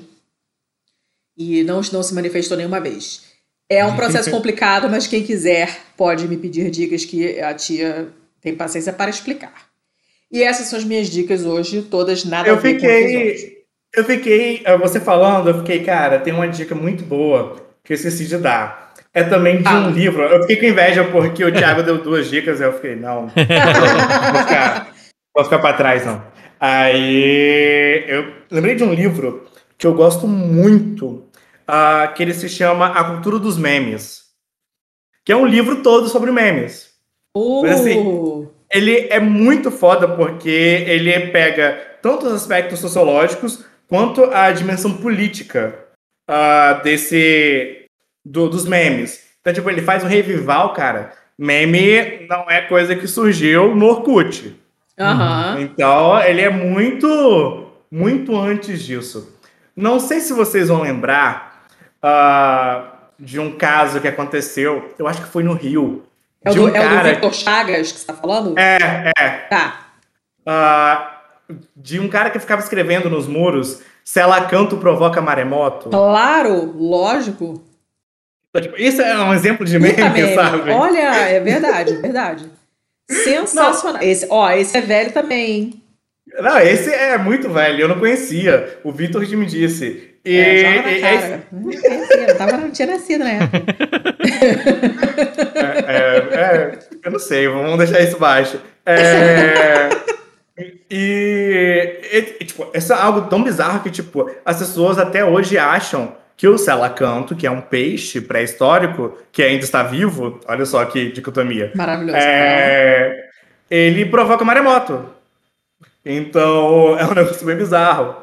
Uh, então, eu indico muito esse livro. Uh, ele é feito, ele é organizado pelo Victor Chagas, uhum. uh, que foi meu meu na época eu estudei memes, é ele que, que me aturava. Depois a gente brigou, mas aí outros passos. Mas eu ainda admiro muito a pesquisa dele, porque o cara é muito foda. E aí. É... Ah, uma terceira dica que eu esqueci. vocês podem visitar o Museu de Memes.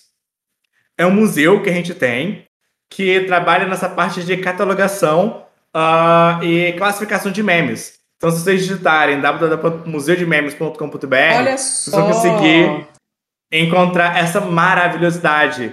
Então, tem vários artigos uh, descrevendo. Eu tenho medo de memes. nunca mais conseguir sair desse site. Eu tenho, eu não posso entrar porque eu nunca mais vou sair. Eu vou ficar revivendo todos os memes da minha infância. Ele é maravilhoso. Tipo, além da parte de pesquisa, ele tem uma parte bibliográfica muito boa de, de tudo, uh, uma revisão que o Vitor tem uh, sobre esse mundo de memes, tanto no Brasil quanto no mundo. Uh, ele tem a parte dos memes em si, que fazem sucesso, e a galera vai lá do, do grupo de pesquisa dele, lá dos. A galera da iniciação científica, sabe? Fica fazendo as descrições do meme, tipo Globo Repórter, onde surgiu, pra onde vai, o que fazem, homem. É isso eles fazem. É muito bom. Coisa então, essa, maravilhosa. essa dica é muito boa. Amei. Amei muito. É, que mais, seu Thiago? Seu Thiago, seu Thiago, aí, ó. Já tô começando a variar, né? É, é o momento, após meia-noite, eu já fico assim. É, jabás? Eu acho que é isso. Eu acho que podemos finalizar aí, abrindo espaço pro Janderson passar seus jabás ali, passar é, contato, tanto pessoal quanto profissional, é, o site do, do grupo de estudos. Manda ver, o espaço é seu. Tá. Uh, eu tenho dados em vários lugares, então. Eu queria fazer essa piada com dado, mas não ficou boa. É, tudo bem. É, eu tô em todas as redes sociais com arroba trifenol. Uh, eu trabalho. Uh, esse é o meu, meu user principal. E eu tenho um blog chamado dataset.blog. Uh, data, é, 7 número, ponto blog. Ah, olha. Uh, é, é uma piada que só faz sentido para português, né? Uhum. Porque... É, fantástico. Trocadilho Então- do carilho é comigo mesmo. né? Ah, eu, eu falo um pouquinho sobre análise de dados usando dados de redes sociais para ensinar a galera que é da comunicação ou que nunca viu programação como iniciar nessa, nesse, nesse mundo que é bizarro. ah, você vai sentir que não sabe nada várias vezes e realmente você não sabe nada. Ah, então, quem quiser começar, dá uma olhada por lá. E é basicamente isso. Quem quiser dados e quiser coisas sobre redes sociais e quiser me perguntar, só vir, chama no Twitter aí que a gente Vem em responde. mim, vem em mim que eu sou facinho. Vem me faz... Nossa, eu tô, eu tô dando pra todo mundo, gente. tô dando dado pra todo mundo. Ah, eu adorei. É, seu Thiago, o que mais nós temos que falar rapidinho antes de mimir? Recadinhos. Ah, recadinhos, recadinhos é que se você quiser falar conosco, você pode utilizar tanto o e-mail contato arroba pistolando.com, você pode encontrar o- os links para o estudo e as outras coisas que falamos aqui, as nossas dicas e tal, todas no nosso post no site pistolando.com. E se quiser bater um papo em rede social, estamos no Instagram e no Twitter como arroba pistolandopod. O que mais? Eu esperava que você continuasse o resto. eu até Não, eu, deixei tô- a já passou da meia-noite, eu tô. Não, já passou da meia-noite, já, já, tô, já virei anti-vampiro. Ok, então, Já quero deitar no caixão e dormir. então eu continuo aqui, sem problema. É, além disso, se você quiser contribuir para que a gente continue fazendo esse projetinho maroto aqui, você pode utilizar o Patreon, se você está na- fora do Brasil, né? O Patreon. Então é patreon.com.br pistolando. E se você está no Brasil e quiser contribuir com reaisinhos, que para nós fica muito mais fácil, né? Uma vez que, porra, ninguém merece pagar um dólar. Mas se você quiser fazer com reais, então tem o catarse.me barra pistolando ou no PicPay, que é o arroba pistolando. É isso, dona Letícia? É isso mesmo, Isso. né? É Não isso, estou- você vai me perguntar todas as vezes. né? Sim, eu tenho que confirmar. Eu não boto fé na minha memória. Além disso, nossos parceiros, nós temos a parceria com a editora Boitempo. Então tem um link maroto, boitempoeditorial.com.br barra pistolando, em que você vai ter acesso a todo o catálogo da editora Boitempo. E de quebra, se você adquirir qualquer coisa lá, e não é só livro de esquerda e tal, você tem a seção, o, o Boitatá, né, que é a seção infantil deles, tem Ah, são maravilhosos. tem todo tipo de livro lá e é maneiro pra caralho. O pessoal lá é, é muito gente boa e as obras têm um puta conteúdaço. Eu ainda não comprei a minha biografia do Marx, eu tô me coçando, mas tem coisas na fila aí porque eu tenho que quitar antes. Ah, mas tá. Se você fizer isso lá, além de você adquirir um ótimo livro, eu tenho certeza, você ainda contribui via esse link para que tenhamos alguns caraminguás de, de comissão que vão ajudar a tocar esse barquinho aqui. Além disso, temos também parceria com a Veste Esquerda. A Veste Esquerda, além de ter camisa do Marx, camisa do Lenin, camisa do Gramsci, camisa da Frida Kahlo, camisa do, do Marighella, tem coisa pra caralho. Ainda tem a camisa lá de um tal podcast Pistolando, é mole? Eles têm uma camisa nossa lá. Falaram que é bacana. Pessoal legal Coisa faz. de louco. E não obstante você conseguir a camisa do Pistolando lá dentro do site da Veste Esquerda, você ainda pode utilizar um cupom PISTOLA10 e ter mais 10% de desconto na sua compra.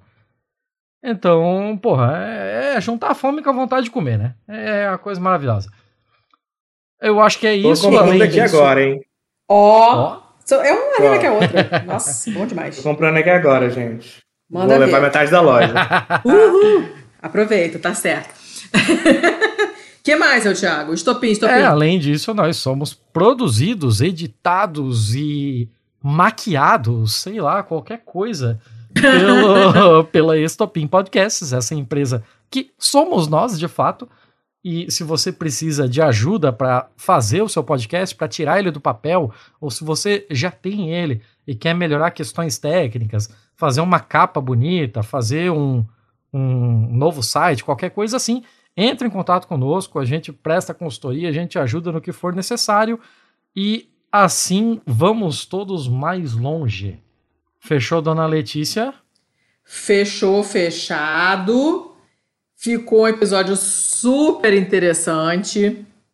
É, adoramos, adoramos conversar com você. Já a gente riu pra caramba. É muito bom rir dessas bobagens. Quer dizer que a gente ainda está um pouquinho são de mente, talvez, não é? Eu, eu, eu gostei, gostei muito da experiência. Espero que você tenha gostado, tenha se divertido também. E, e agradecemos muitíssimo pelo seu tempo, que foi muito, porque nós estamos há duas horas e meia online já, né? E, e ainda está aí firme e forte, não mandou a gente tomar no cu, eu tô achando que a gente está super na- na- no, no lucro contigo. É, e que mais? Só. Ah, é isso, eu faço, faço minhas as suas palavras. A nossa porta aqui fica aberta para caso você queira, sei lá, divulgar um evento, divulgar um outro estudo, fazer qualquer coisa, estamos aí. Conte conosco para fazer divulgação científica também. E no mais é isso. Muito obrigado mesmo pela disponibilidade de vir aí explicar esse rolê todo e bater um papo com a gente. Beleza. Então vamos lá, seu Thiago, porque o Craig caiu. Oh, Bem na hora, o Craig expulsou a gente. Carai. É, o Craig falou: seus merdas, vocês não cala a boca, vão dormir. Que a outra tá lá, já passou de meia-noite, deixa a velha dormir. Então chega. Então chega. Este podcast foi editado por estopimpodcasts.com.br. O que que tem em minha internet, Letícia? Você- também para mim também às vezes tá falhando, mas tá suave que aí você grava o teu local, não tem problema. Então vamos lá que já perdemos 45 minutos nessa Pra brincadeira. você também tá falhando, Janderson? O meu áudio? Ah, ah, alguns uns picozinhos, Ah lá, raramente. Ó, ah lá, viu? Bota a culpa na distância geográfica, não. Eu, é, eu também tô no 4G. Mas eu não escondo de ninguém que eu moro num cu de mundo. Então tudo bem.